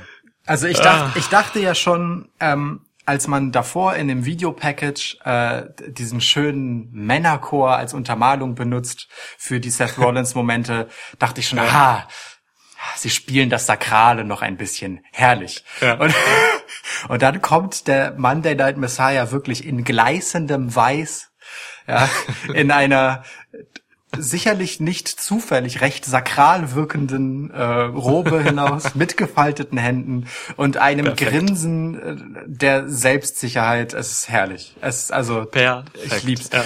Shoutout Max Richard Lessmann dafür, dass er im Prinzip dieses komplette Gimmick so vorhergesagt hat in unserer Januar-Episode, als wir eigentlich über Trash-TV sprachen. Ja. Ähm, weißt du, es ging um Lashley und Lana und so. Äh, und, und, da, und da hat er komplett vorweggenommen, was Seth Rollins äh, die nächsten Wochen und Monate einfach großartig und zu einem der Must-See-Wrestler bei WWE machen wird. Ich will auch nicht nur sagen, dass äh, Max das vorhergesehen hat, ich will sagen, dass er den Weg geebnet hat, weil bestimmt, also einige der Verantwortlichen für dieses Gimmick ähm, haben das jetzt auch gehört, also diese Episode Mit damals. Sicherheit. Ja. Ja. Aber nein, echt, ich habe mich gefreut. Es war ein Lachkrampf, den ich hatte. Wirklich seine Entrance. Ich, ich liebe alles daran. Und äh, das ist halt wirklich einfach so ein. Also jetzt kam das Match für mich so Kevin Owens gegen Seth Rollins, ähm, wo ich halt wirklich dachte, okay, wir haben in der Preview beide gesagt, das sind zwei Typen, die sind einfach zu gut in dem, was sie tun. Die wissen, die verstehen Wrestling einfach. Die können mit dieser besonderen Situation, dieser No-Crowd, einfach mit Sicherheit so gut umgehen, dass das hier ein tolles Match wird. So, ähm, meine Frage an dich. Haben sie es geschafft? Ja. Natürlich haben sie es geschafft. ja. ganz anderes Level. Ein Ja. ganz anderes Level von Match. Wir hatten zuvor gesehen irgendwas mit Elias gegen Corbin und, und äh, diese beiden Typen, die haben einfach, die haben einfach so viel transportiert. Die haben, hier habe ich zum ersten Mal so wirklich im Ladder-Match auch schon, gebe ich zu. Aber hier habe ich im ersten Singles-Match so richtig gespürt, dass hier dass es hier einfach um was geht, dass hier Geschichten transportiert werden. Ich habe die, ich habe die No Crowd quasi vergessen. Es war mir egal Ja. in diesem Match. Ich habe mich nur auf die beiden äh, Protagonisten konzentriert.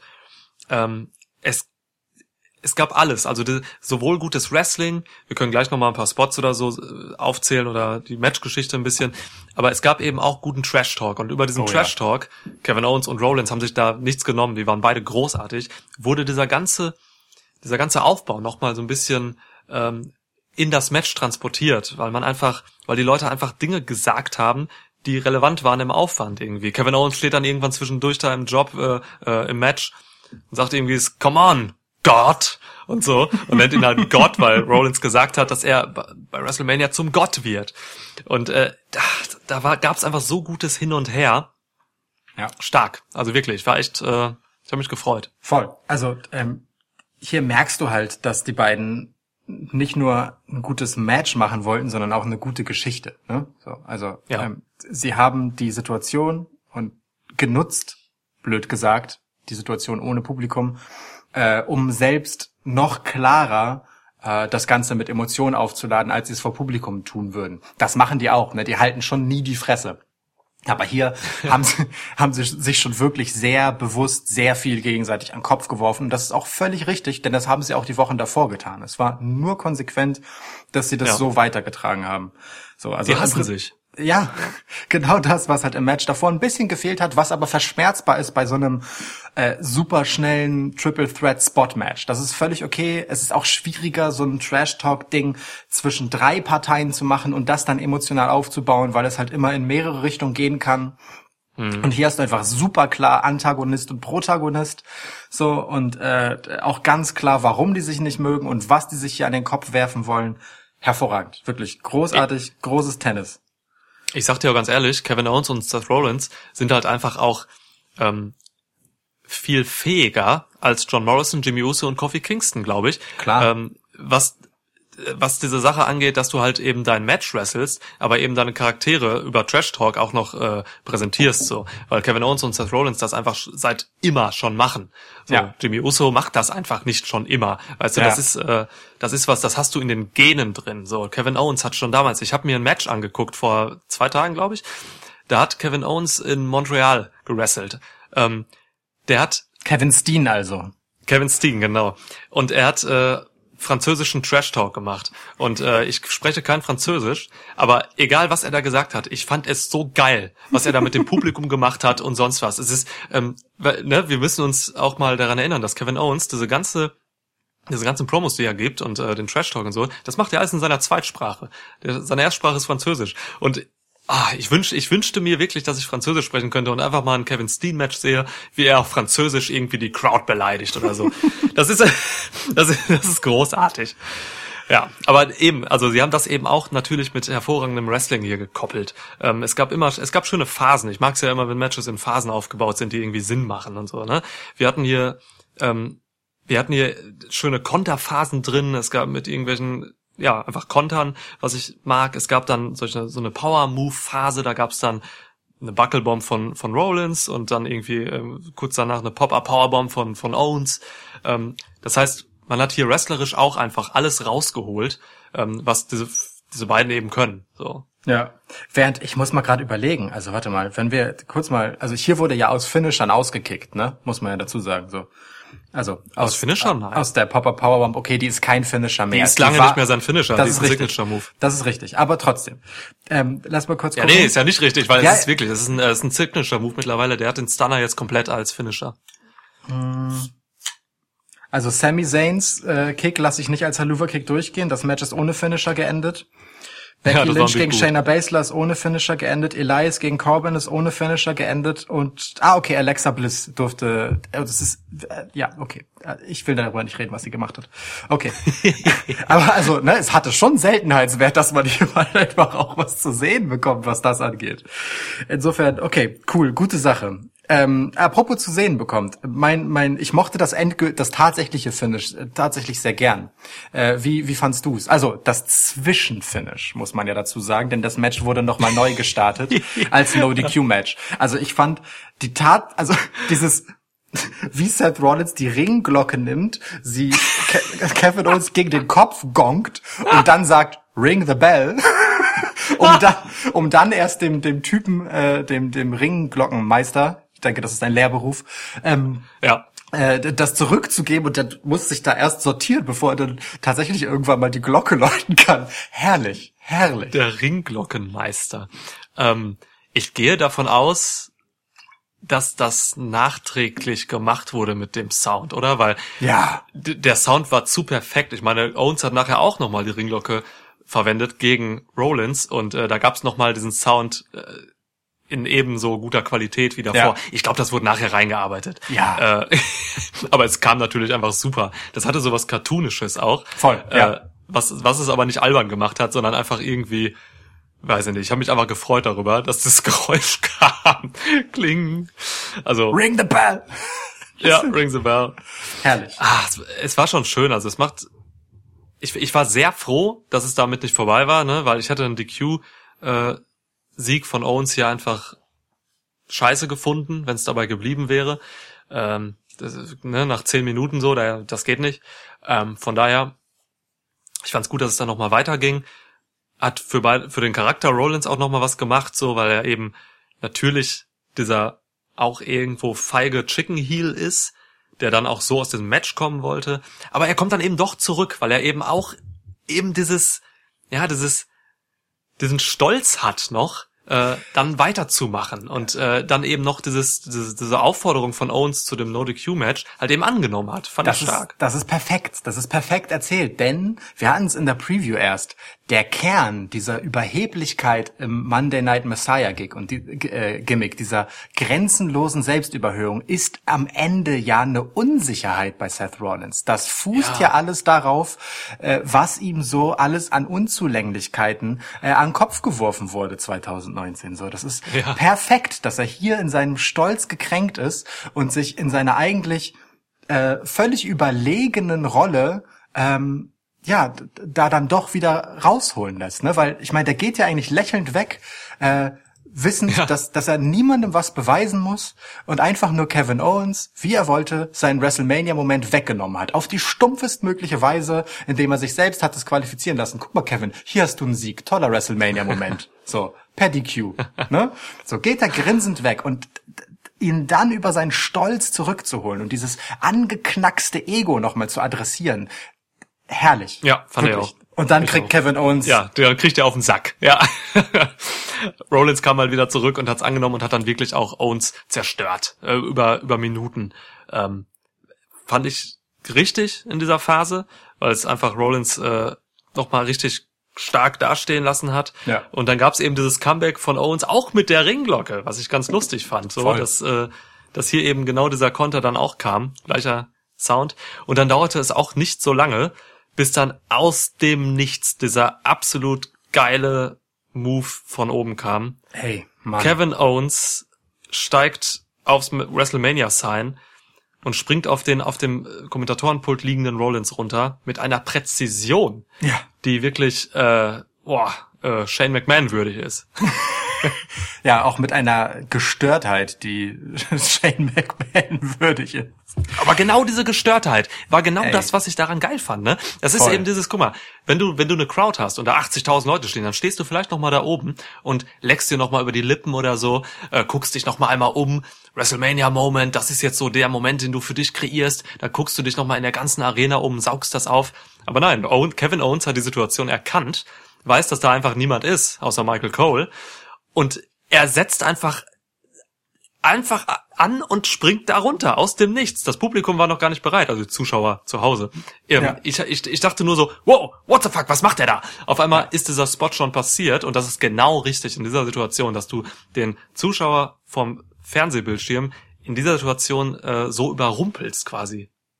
Ja, auch genau richtig, dass man halt geschnitten hat an der Stelle. Ne? Also keiner kann mir erzählen, dass Kevin Owens so schnell da hochgeklettert ist. Da gab es auf Ja. jeden Fall einen Schnitt, so, äh, denn so lang war die Phase nicht, in der äh, Seth Rollins sich da halt äh, zurechtgewunden hat und schmerzgekrümmt auf dem Tisch lag. So, aber es ist Ja. alles richtig, weil es im Sinne der Match-Dramaturgie war, dass das da einfach relativ schnell passiert ist und man davon einfach überrumpelt wurde, wie dieser Geisteskranke da wie ein Getriebener runterspringt. Herrlich. Ja. Herrlich. Und dass Kevin Owens dann äh, den Körper, die Hülle von Seth Rollins, dessen, dessen äh, messianischer Geist vermutlich in den Himmel bereits aufgestiegen ist, noch in den Ring zurückschleppt, um ihm dann noch einen Stunner zu verpassen, bei dem Seth Rollins auch nur noch so in sich zusammensackt, ist halt auch perfekt auf den Punkt beendet. Weil wenn hier so ein spektakulärer Stunner-Cell gekommen wäre, wie ihn halt die Ricochets dieser Welt machen, und wie ihn auch Seth Rollins in anderen Situationen, wo er, wo der Stunner überraschend gekommen wäre, sicherlich gemacht hätte, ja, dass man sich nochmal überschlägt und so. Nee, Ja. ist genau richtig, dass er hier nur Ja. noch zusammensackt, weil der eigentliche Schaden wurde ihm schon zugefügt. Das ist nur noch mal the cherry on the top und dann ist das Ding durch. Super. Wunderbar erklärt. Genau, d- ohne Scheiß, genau darauf kommt es dann an. Das sind die Details, äh, die ich dann auch sehen will von diesen, von diesen wirklichen Experten im Ring. So, ne, das ist, ah, das ist grandios einfach. Weißt das, du, und wenn du ah, dann schön. den Stunner nochmal aus der umgekehrten Kameraperspektive in der Wiederholung zeigen kannst, also so, dass man das Gesicht von Rollins halt einfach sieht und den, Mhm. den nicht vorhandenen Abstand zur Schulter von Kevin Owens, dann weißt du, dass du diesen Stunner sehr gut genommen hast. Total. Schön. Geil. Wirklich schön. Gutes Match. Über das nächste möchte ich eigentlich nicht so gerne reden. Äh, Ja, zum Glück war es nicht so lang. Mojo Rawley hat R-Truth besiegt. Ja, Ach so. Titelwechsel 24-7 North 11 äh, Ja, County, ja, la, la, la, la, Virginia. la. Genau, Rob stand auch da. Eine gute Sache hatte es, Rob Gronkowski hat es nicht gewonnen und Mojo ist im Prinzip gegen Gronkowski geturnt. Cool. ja, Eine nervige Sache weniger. ja. Und schon ist Riddick Moss übrigens wieder weg vom Fenster. vor, ich ist habe noch vor einiger, ja, genau, ich habe noch vor einiger Zeit gesagt, er ist der große Profiteur dessen, dass äh, Gronk hier kommt, weil ja, er, ja. weil er den Spot von Mojo Rawley bekommt, hat man schnell wieder zurückgedreht, äh, als die Verantwortlichen bei WWE ihm unseren Podcast gehört haben. Ach ja, stimmt, wir haben Mojo kurz demontiert. Das müssen wir schnell rückgängig machen. So Naja. ist es. Es- Es gab noch eine gute Heyman-Promo und dann kamen wir zum siebten Match. Und ich dachte, du meinst dieses Match, über das du nicht reden willst. Was ich auch völlig verstehen würde. Oh du, darüber lass uns mal ruhig äh, reden. Lass uns mal zwei Minuten elf über dieses Match reden. Goldberg gegen Braun Strowman. Ich könnte kaum stolzer auf dich sein und kaum glücklicher darüber, dass du dieses Match richtig getippt hast. ich hab richtig getippt. Und Ja. meine Erklärung dafür ist, man hat Goldberg einfach nur für zwei Matches bezahlt und musste aus der Nummer irgendwie raus. Natürlich. Der hatte kein Match. Der Goldberg kostet wahrscheinlich scheiße viel Geld. Und die Ja. nehmen jetzt gerade sowieso verdammt wenig Geld ein. Deswegen. Leute, Braun, Braun Strowman ist Universal Title Champion. Äh, Universal Champion, meine ich. Ja. Er wurde vor fünf Minuten besiegt vor- von Sami Zayn um den Intercontinental Title. Das war übrigens sein erster Titel, den er bei WWE gewonnen hat. Sein erster Singles-Titel, muss man dazu sagen. Es ist unfassbar. Es ist unfassbar. Aber Hauptsache weg von Goldberg, ist okay. Ich find's ganz Ey. geil, ehrlich gesagt, dass Braun Strowman danach ähm, äh, gebrüllt hat, äh, The Monster is alive oder so, oder The Monster lives, keine Ahnung. Also wenn er hier jetzt wirklich zu einem Monster-Gimmick zurückkommt über diese Titelregentschaft, meinetwegen. So, Also wenn Braun Strowman jetzt halbwegs nachvollziehbar und glaubwürdig wird in seiner Inszenierung, okay, dann bin ich Ja. bereit, damit zu leben, denn alles, und ich meine wirklich alles, inklusive Heath Slater oder Nikki Cross oder irgendein Referee oder Michael Cole ist besser als Titelträger geeignet als Goldberg. Nick Cross. Ja, ja, du hast vollkommen recht. Ey, ich, ich bin, oh, ich bin erleichtert, wirklich. Also ich, ich, ich Ja. habe mich nicht getraut, in der Preview auf einen Goldberg-Sieg zu tippen, weil ich ihn hasse. Zu Recht. Ähm, Deswegen habe ich es noch nicht gemacht. Ich habe natürlich auf Braun Strowman getippt. Nein. Und dass wir jetzt Nein, du hast, du hast getippt auf, ach egal, wer da als Gegner kommt, ich tippe gegen Goldberg. Ja, aber natürlich mit der mit dem großen äh, Favoriten auf diesen Spot äh, Braun Strowman. Ich möchte aber trotzdem festhalten, dass du einfach immer für jeden getippt hättest, Hauptsache gegen Goldberg. Das finde ich eine Qualität. Das, das, das ist mir menschlich an der Stelle einfach wichtig. Das hat etwas mit Integrität zu tun, mit Charakter. Nun nimm das doch mal hin. Danke, ich nehm's an. Ja, ich nehm's hin. ähm, ah, schön. Ja. Ähm, mein Punkt habe ich jetzt vergessen, aber es ging jedenfalls, äh, das Match äh, dauerte ungefähr äh, vier Spears und vier Running Power Slams, glaube ich. Relativ lang für ein Goldberg-Match. Relativ lang, ja. Wobei es waren, äh, nur die letzte war, glaube ich, eine wirkliche Running Power Slam von Ja. Braun Strowman. Ja. Ähm, also fürchte, natürlich fürchterlicher Quatsch. Das ganze Match. Ähm, oh, Nur der letzte Ja. Spear war übrigens auch ein Spear. Die davor waren halt einfach so, naja, also so Shoulder-Blocks, die Braun Strowman auch nicht richtig genommen hat. Den letzten hat er dann wirklich mal wie ein Spear gesellt. ja, es waren Tackles. Aber es war auch der einzige, der hoch genug gesprungen war. So, die anderen waren einfach auch Ja. scheiße erwischt von Goldberg. ah, fick dich, Goldberg. Ey, ohne Scheiß, geh nach Hause, komm nie wieder, lass mich in Ruhe. Ja. Herrlich fand ich die Wiederholung des Matches. Da, da war einfach bis auf so zwei, drei Moves war es einfach das ganze Match, nur halt in geschnitten.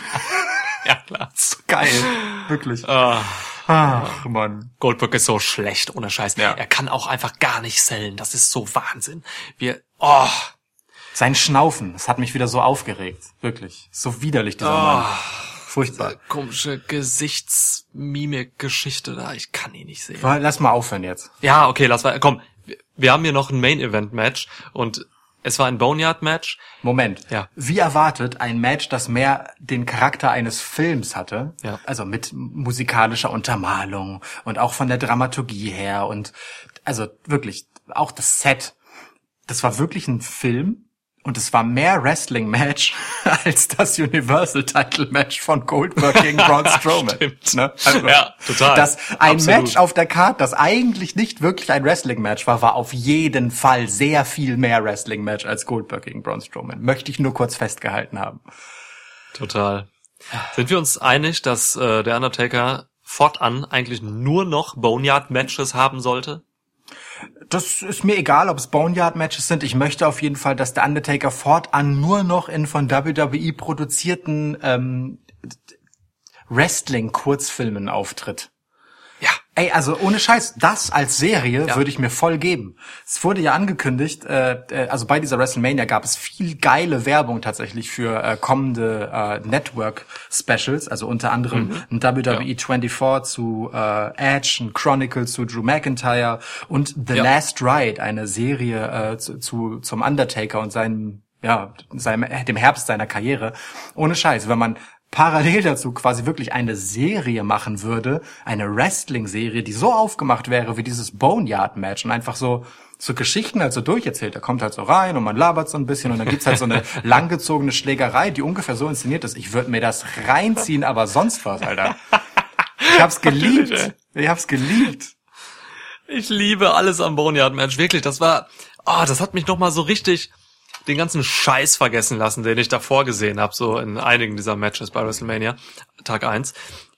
Ich mochte alles daran. Ich mochte es, wie AJ Styles mit dem Leichenwagen da äh, reinfuhr und einfach gelacht hat. Ich mochte, wie der, wie der Undertaker als American Badass Typ wieder mit dem Bike vorfuhr. Er hat sein geiles Motorrad wieder rausgeholt und es war alles so geil produziert. Es, für mich war die ganze Atmosphäre, auch mit dieser Musikunterlegung und so, ne, es gab ja wirklich in, in fast jeder Szene gab es irgendwie Musik, so, was einfach total gut kam. Es sei denn, man hat sie bewusst ausblenden wollen. Das genau, das wurde dann bewusst gemacht, dass man halt echt irgendwie so einen kritischen Moment hat oder so. Ja. Ähm, ich, ah, wir hatten Metallica mehrmals äh, während WrestleMania eines, also während eines Matches gehört. Das ist, es ist einfach, ah, ich habe es einfach genossen. Ich habe mich zurückgelehnt.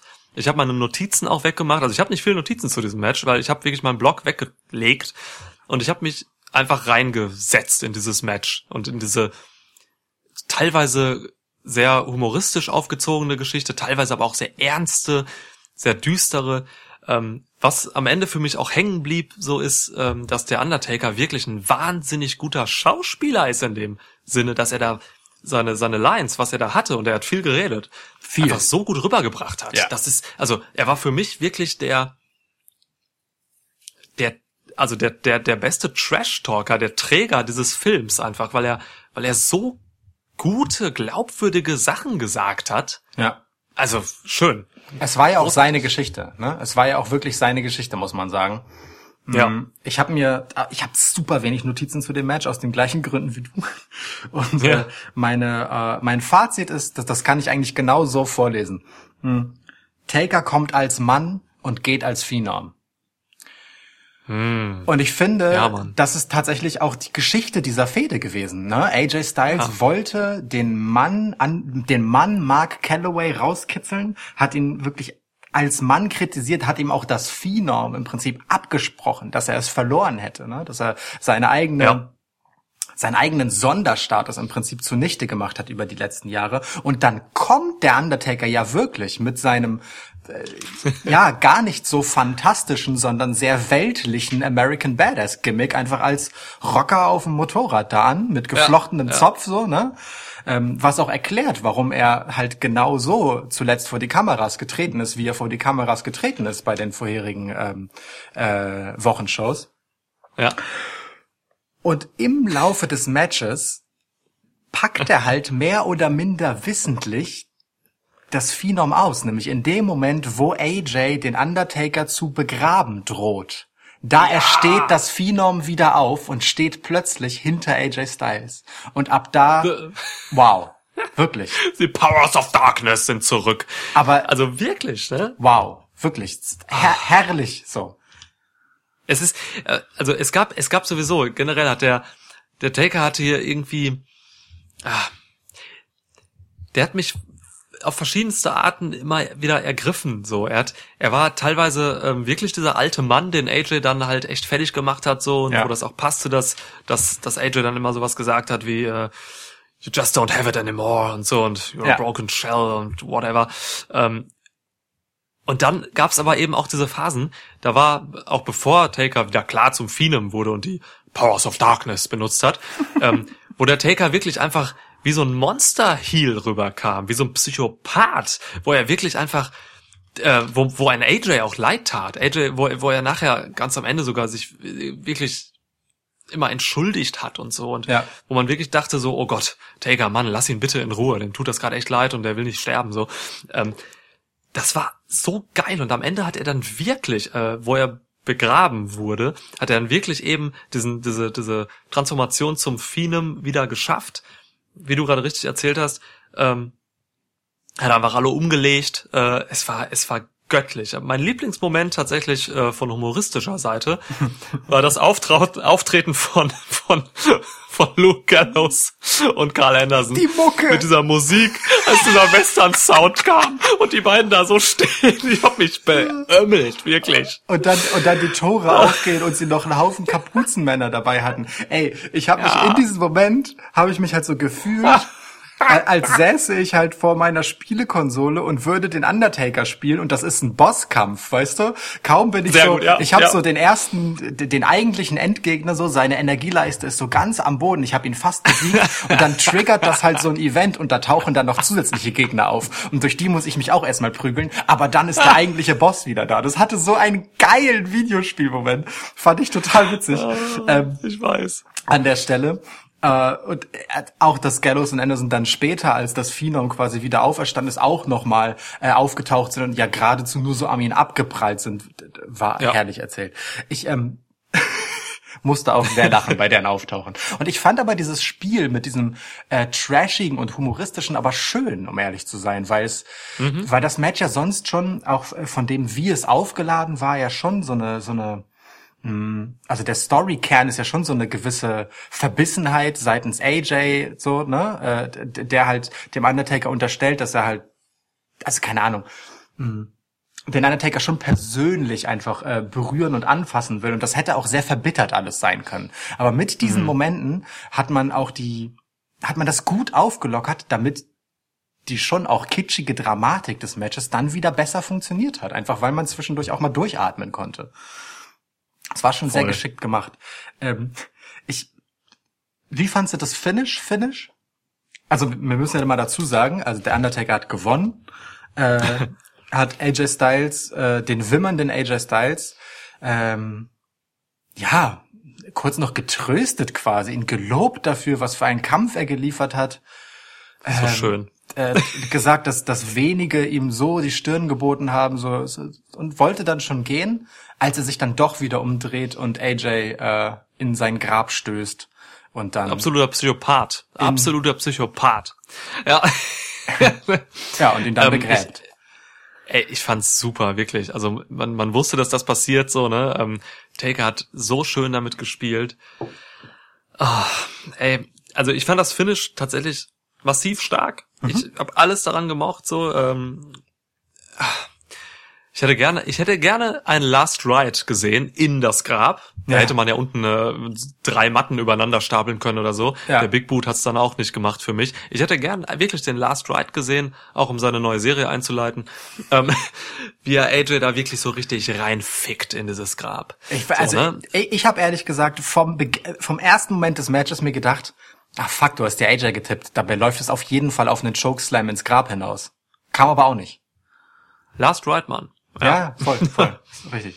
Ähm, Nee, und ähm, das, das, das Endfinish, wirklich das letzte Bild so, Boah. fand ich, fand ich grandios. Ja. Grandios, dass er weg, dass er sein Motorrad startet, fährt ein paar Meter, bleibt dann nochmal stehen, guckt nachdenklich und denkt sich, oh fuck, ich bin gerade echt wieder da, so. Ja, Mann. und dann hebt er die Hand und hinten äh, erscheint das Taker-Logo, die Hütte brennt, fängt Feuer. Ähm, vorher hat er auch schon mal Feuer wieder gezaubert, auch geiler Powers of Darkness Move. Ich hab's geliebt, wirklich. Voll. Das, das hat auch so ein, ähm, ich, da steckt so eine, so eine schöne äh, Charakterachterbahn drin, weil ich hatte das Gefühl, in dem Moment, wo, ähm, wo AJ dann halt wimmernd äh, in, im Arm des Undertakers darum bittet, dass er ihn nicht begräbt, weil es ist halt echt nicht cool, lebendig begraben zu werden, muss man ja ganz ehrlich sagen. Ähm. Also sprichst du aus Erfahrung? nee, aber stelle ich mir schon echt nicht so angenehm vor. Ähm, ja, ich auch. Weißt du, da ist so ein Pinfall schon irgendwie klar, das ist nicht cool, dann verliert man halt, aber lebendig begraben. Das ist schon auch einfach irgendwie beängstigend. Jedenfalls ähm, hatte ich schon das Gefühl, so da, da schmilzt dann das Phenom wieder so ein bisschen. Ne? Und das ist so, so kurz so ein Moment, aha, äh, was passiert hier? Hat AJ es wieder geschafft, sozusagen, den, den Mann anzusprechen an der Stelle, weil der Undertaker ja auch total freundlich dann mit ihm spricht und ihn dann stehen lässt und weggeht. Und als er sich dann wieder umdreht, dachte ich mir, aha, ist dieses Phenom-Ding vielleicht etwas, das er, ähm, das auch so mit ihm ein bisschen spielt, ja, dass man nicht so an- und ausschalten kann, sondern dass halt dann auch einfach Besitz von ihm ergreift, mehr oder minder. Ähm, so. weil, weil es ja schon so, so, ein, so ein Moment ist, wo der Undertaker einfach bösartiger wird, ne? So, also ich meine, AJ Psychopath. ja, genau, so, ne? Der, Ja. der begräbt halt jemanden lebendig. So klar, das ist irgendwie die Match Stipulation, aber sie haben sich eigentlich gerade darauf geeinigt, dass es auch völlig okay war und ein guter Kampf und AJ hat sich auch geschlagen gegeben, mehr oder minder. Und dann kommt das halt durch.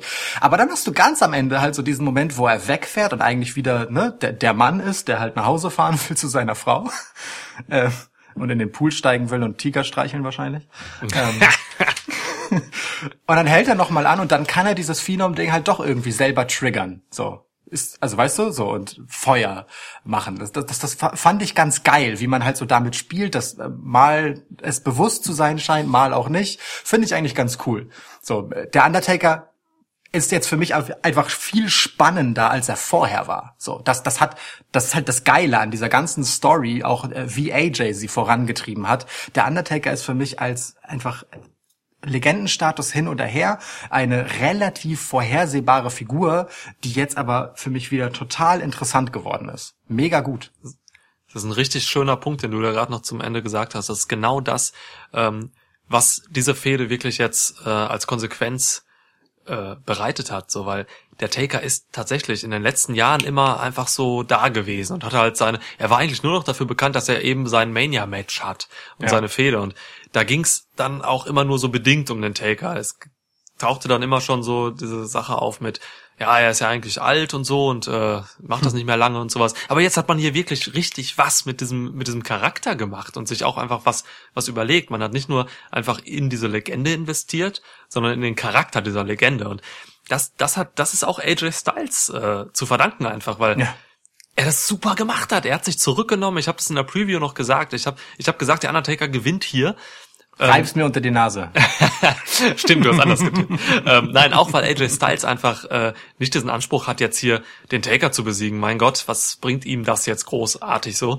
Ähm, auch AJ Styles will jetzt hier einfach dem Taker was Gutes tun, in dem Sinne, dass er jetzt äh, diesen Charakter einfach neu darstellt und quasi diesen Taker in Würde aus diesem WrestleMania rausgehen lässt oder generell aus den letzten Monaten, weil der Taker hatte ein verdammt hatte eine beschissene Zeit ja. bei WWE zuletzt. Er hat dieses Match gegen Goldberg ähm, in schmächlicher Weise äh, geworkt. So, ja. das war alles, das war gar nichts. So und jetzt haben wir halt wirklich eine ein richtig neues, frisches, interessantes Revival dieses Undertaker-Charakters, womit der Historie gespielt wird, ähm, aber wo nicht nur einfach zurückgeblickt wird, sondern wo auch nach vorne geblickt wird. Weil ich frage mich jetzt als Fan, als Fan des Undertakers, der den seit Jahrzehnten verfolgt, so frage ich mich jetzt einfach, was passiert mit dem Undertaker als nächstes so? Ich möchte, ich möchte den jetzt wiedersehen. Geil, ne? Und das hatte ich die letzten Jahre nicht. Da war ein Mania-Match, das war dann halt so meh.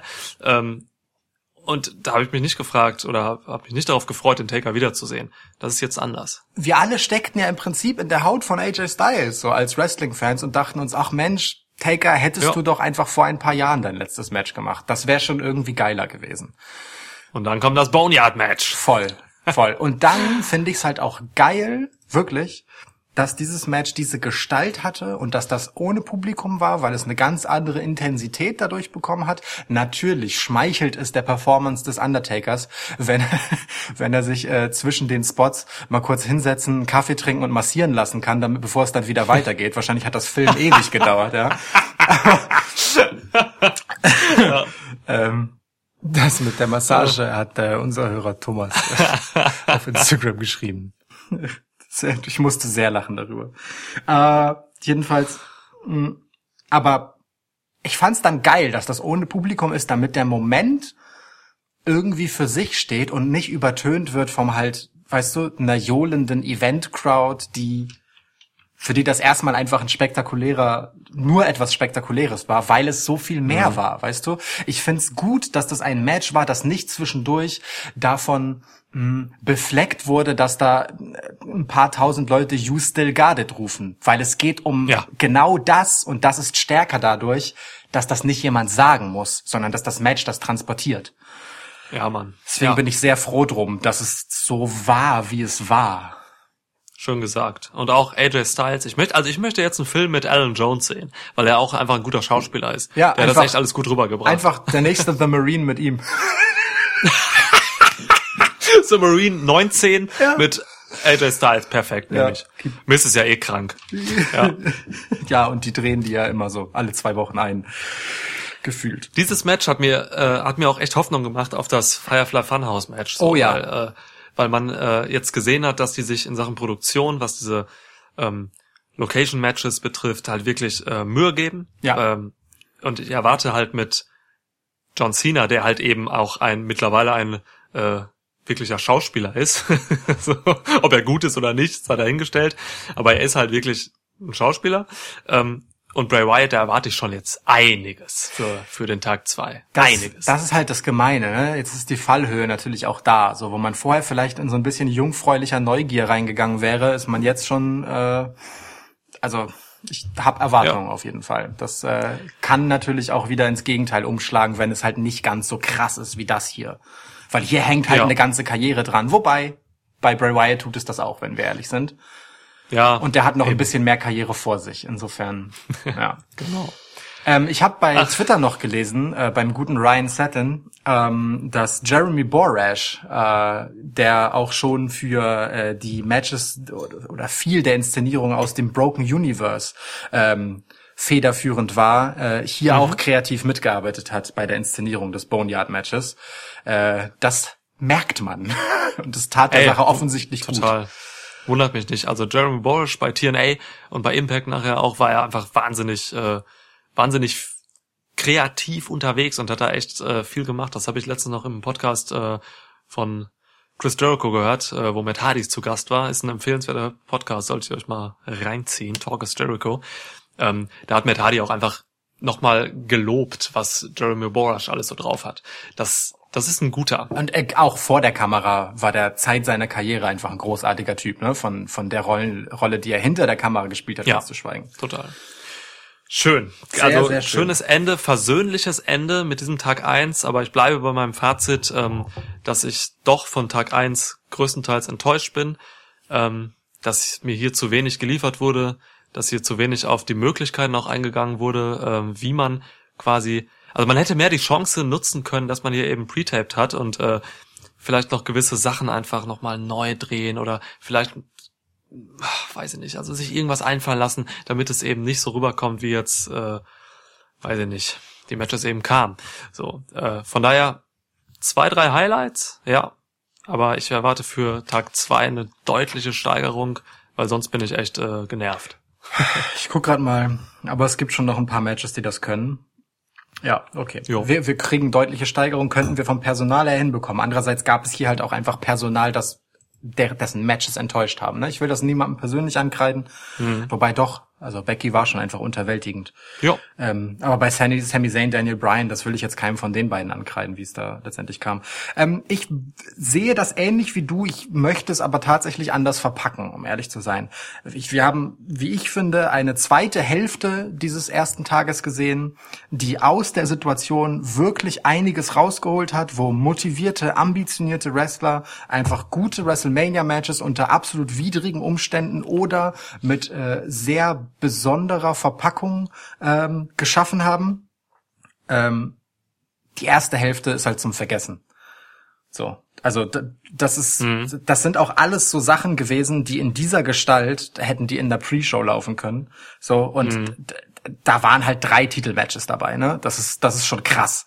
So, Ja, äh, wie, ja. wie sehr man halt merkt. Und das ist vielleicht das Fazit, das ich dann am Ende ziehen möchte nach Tag eins, wie sehr man merkt, auf welche Geschichten, welche Akteure mh, WWE letztendlich Wert legt und wo sie äh, Hirnschmalz investieren, auf wen sie sich auch, das muss man dazu sagen, immer verlassen können und wer im Zweifelsfall hinten runterfällt, äh, wenn es hart auf hart kommt, so wie halt in dieser Corona-Situation, wo man binnen kürzester Zeit, wenn wir ehrlich sind, so viele Shows wie möglich äh, bis hin zu WrestleMania und bis einschließlich WrestleMania äh, schreiben, vermitteln und aufzeichnen musste. So. Da, da, das Ja. merkt man einfach, ne? Hier sind einfach Matches, die, bei denen war klar, was man will, dass da, man das hinbekommt und wie man das macht und Matches, bei denen irgendetwas zusammengestolpert wurde. Leider. total. Ja, voll, total. Ey, ähm, was dieser Tag eins nicht zerstört hat bei mir, ist die Freude auf Tag zwei tatsächlich, weil ähm, Ja. ich habe tatsächlich jetzt heute, es ist äh, Samstagabend, äh, nee, Sonntagabend, 22.30 Uhr. Ich habe tatsächlich Bock, ähm, mir morgen früh WrestleMania anzuschauen, Tag zwei. Ich gucke es heute nicht live. Aber ja, ähm, ich freue mich darüber, morgen wieder zu reden. Ja. Ich habe ein bisschen Bock. Ja, auf jeden Fall. Ja. Da gibt's ja auch noch einiges zu klären. Ähm, Edge! unter anderem das. Ja. Ja, dann äh, bis morgen. Ey, bis morgen, Mann. Viel Spaß bei Tag zwei. Euch allen. Ciao.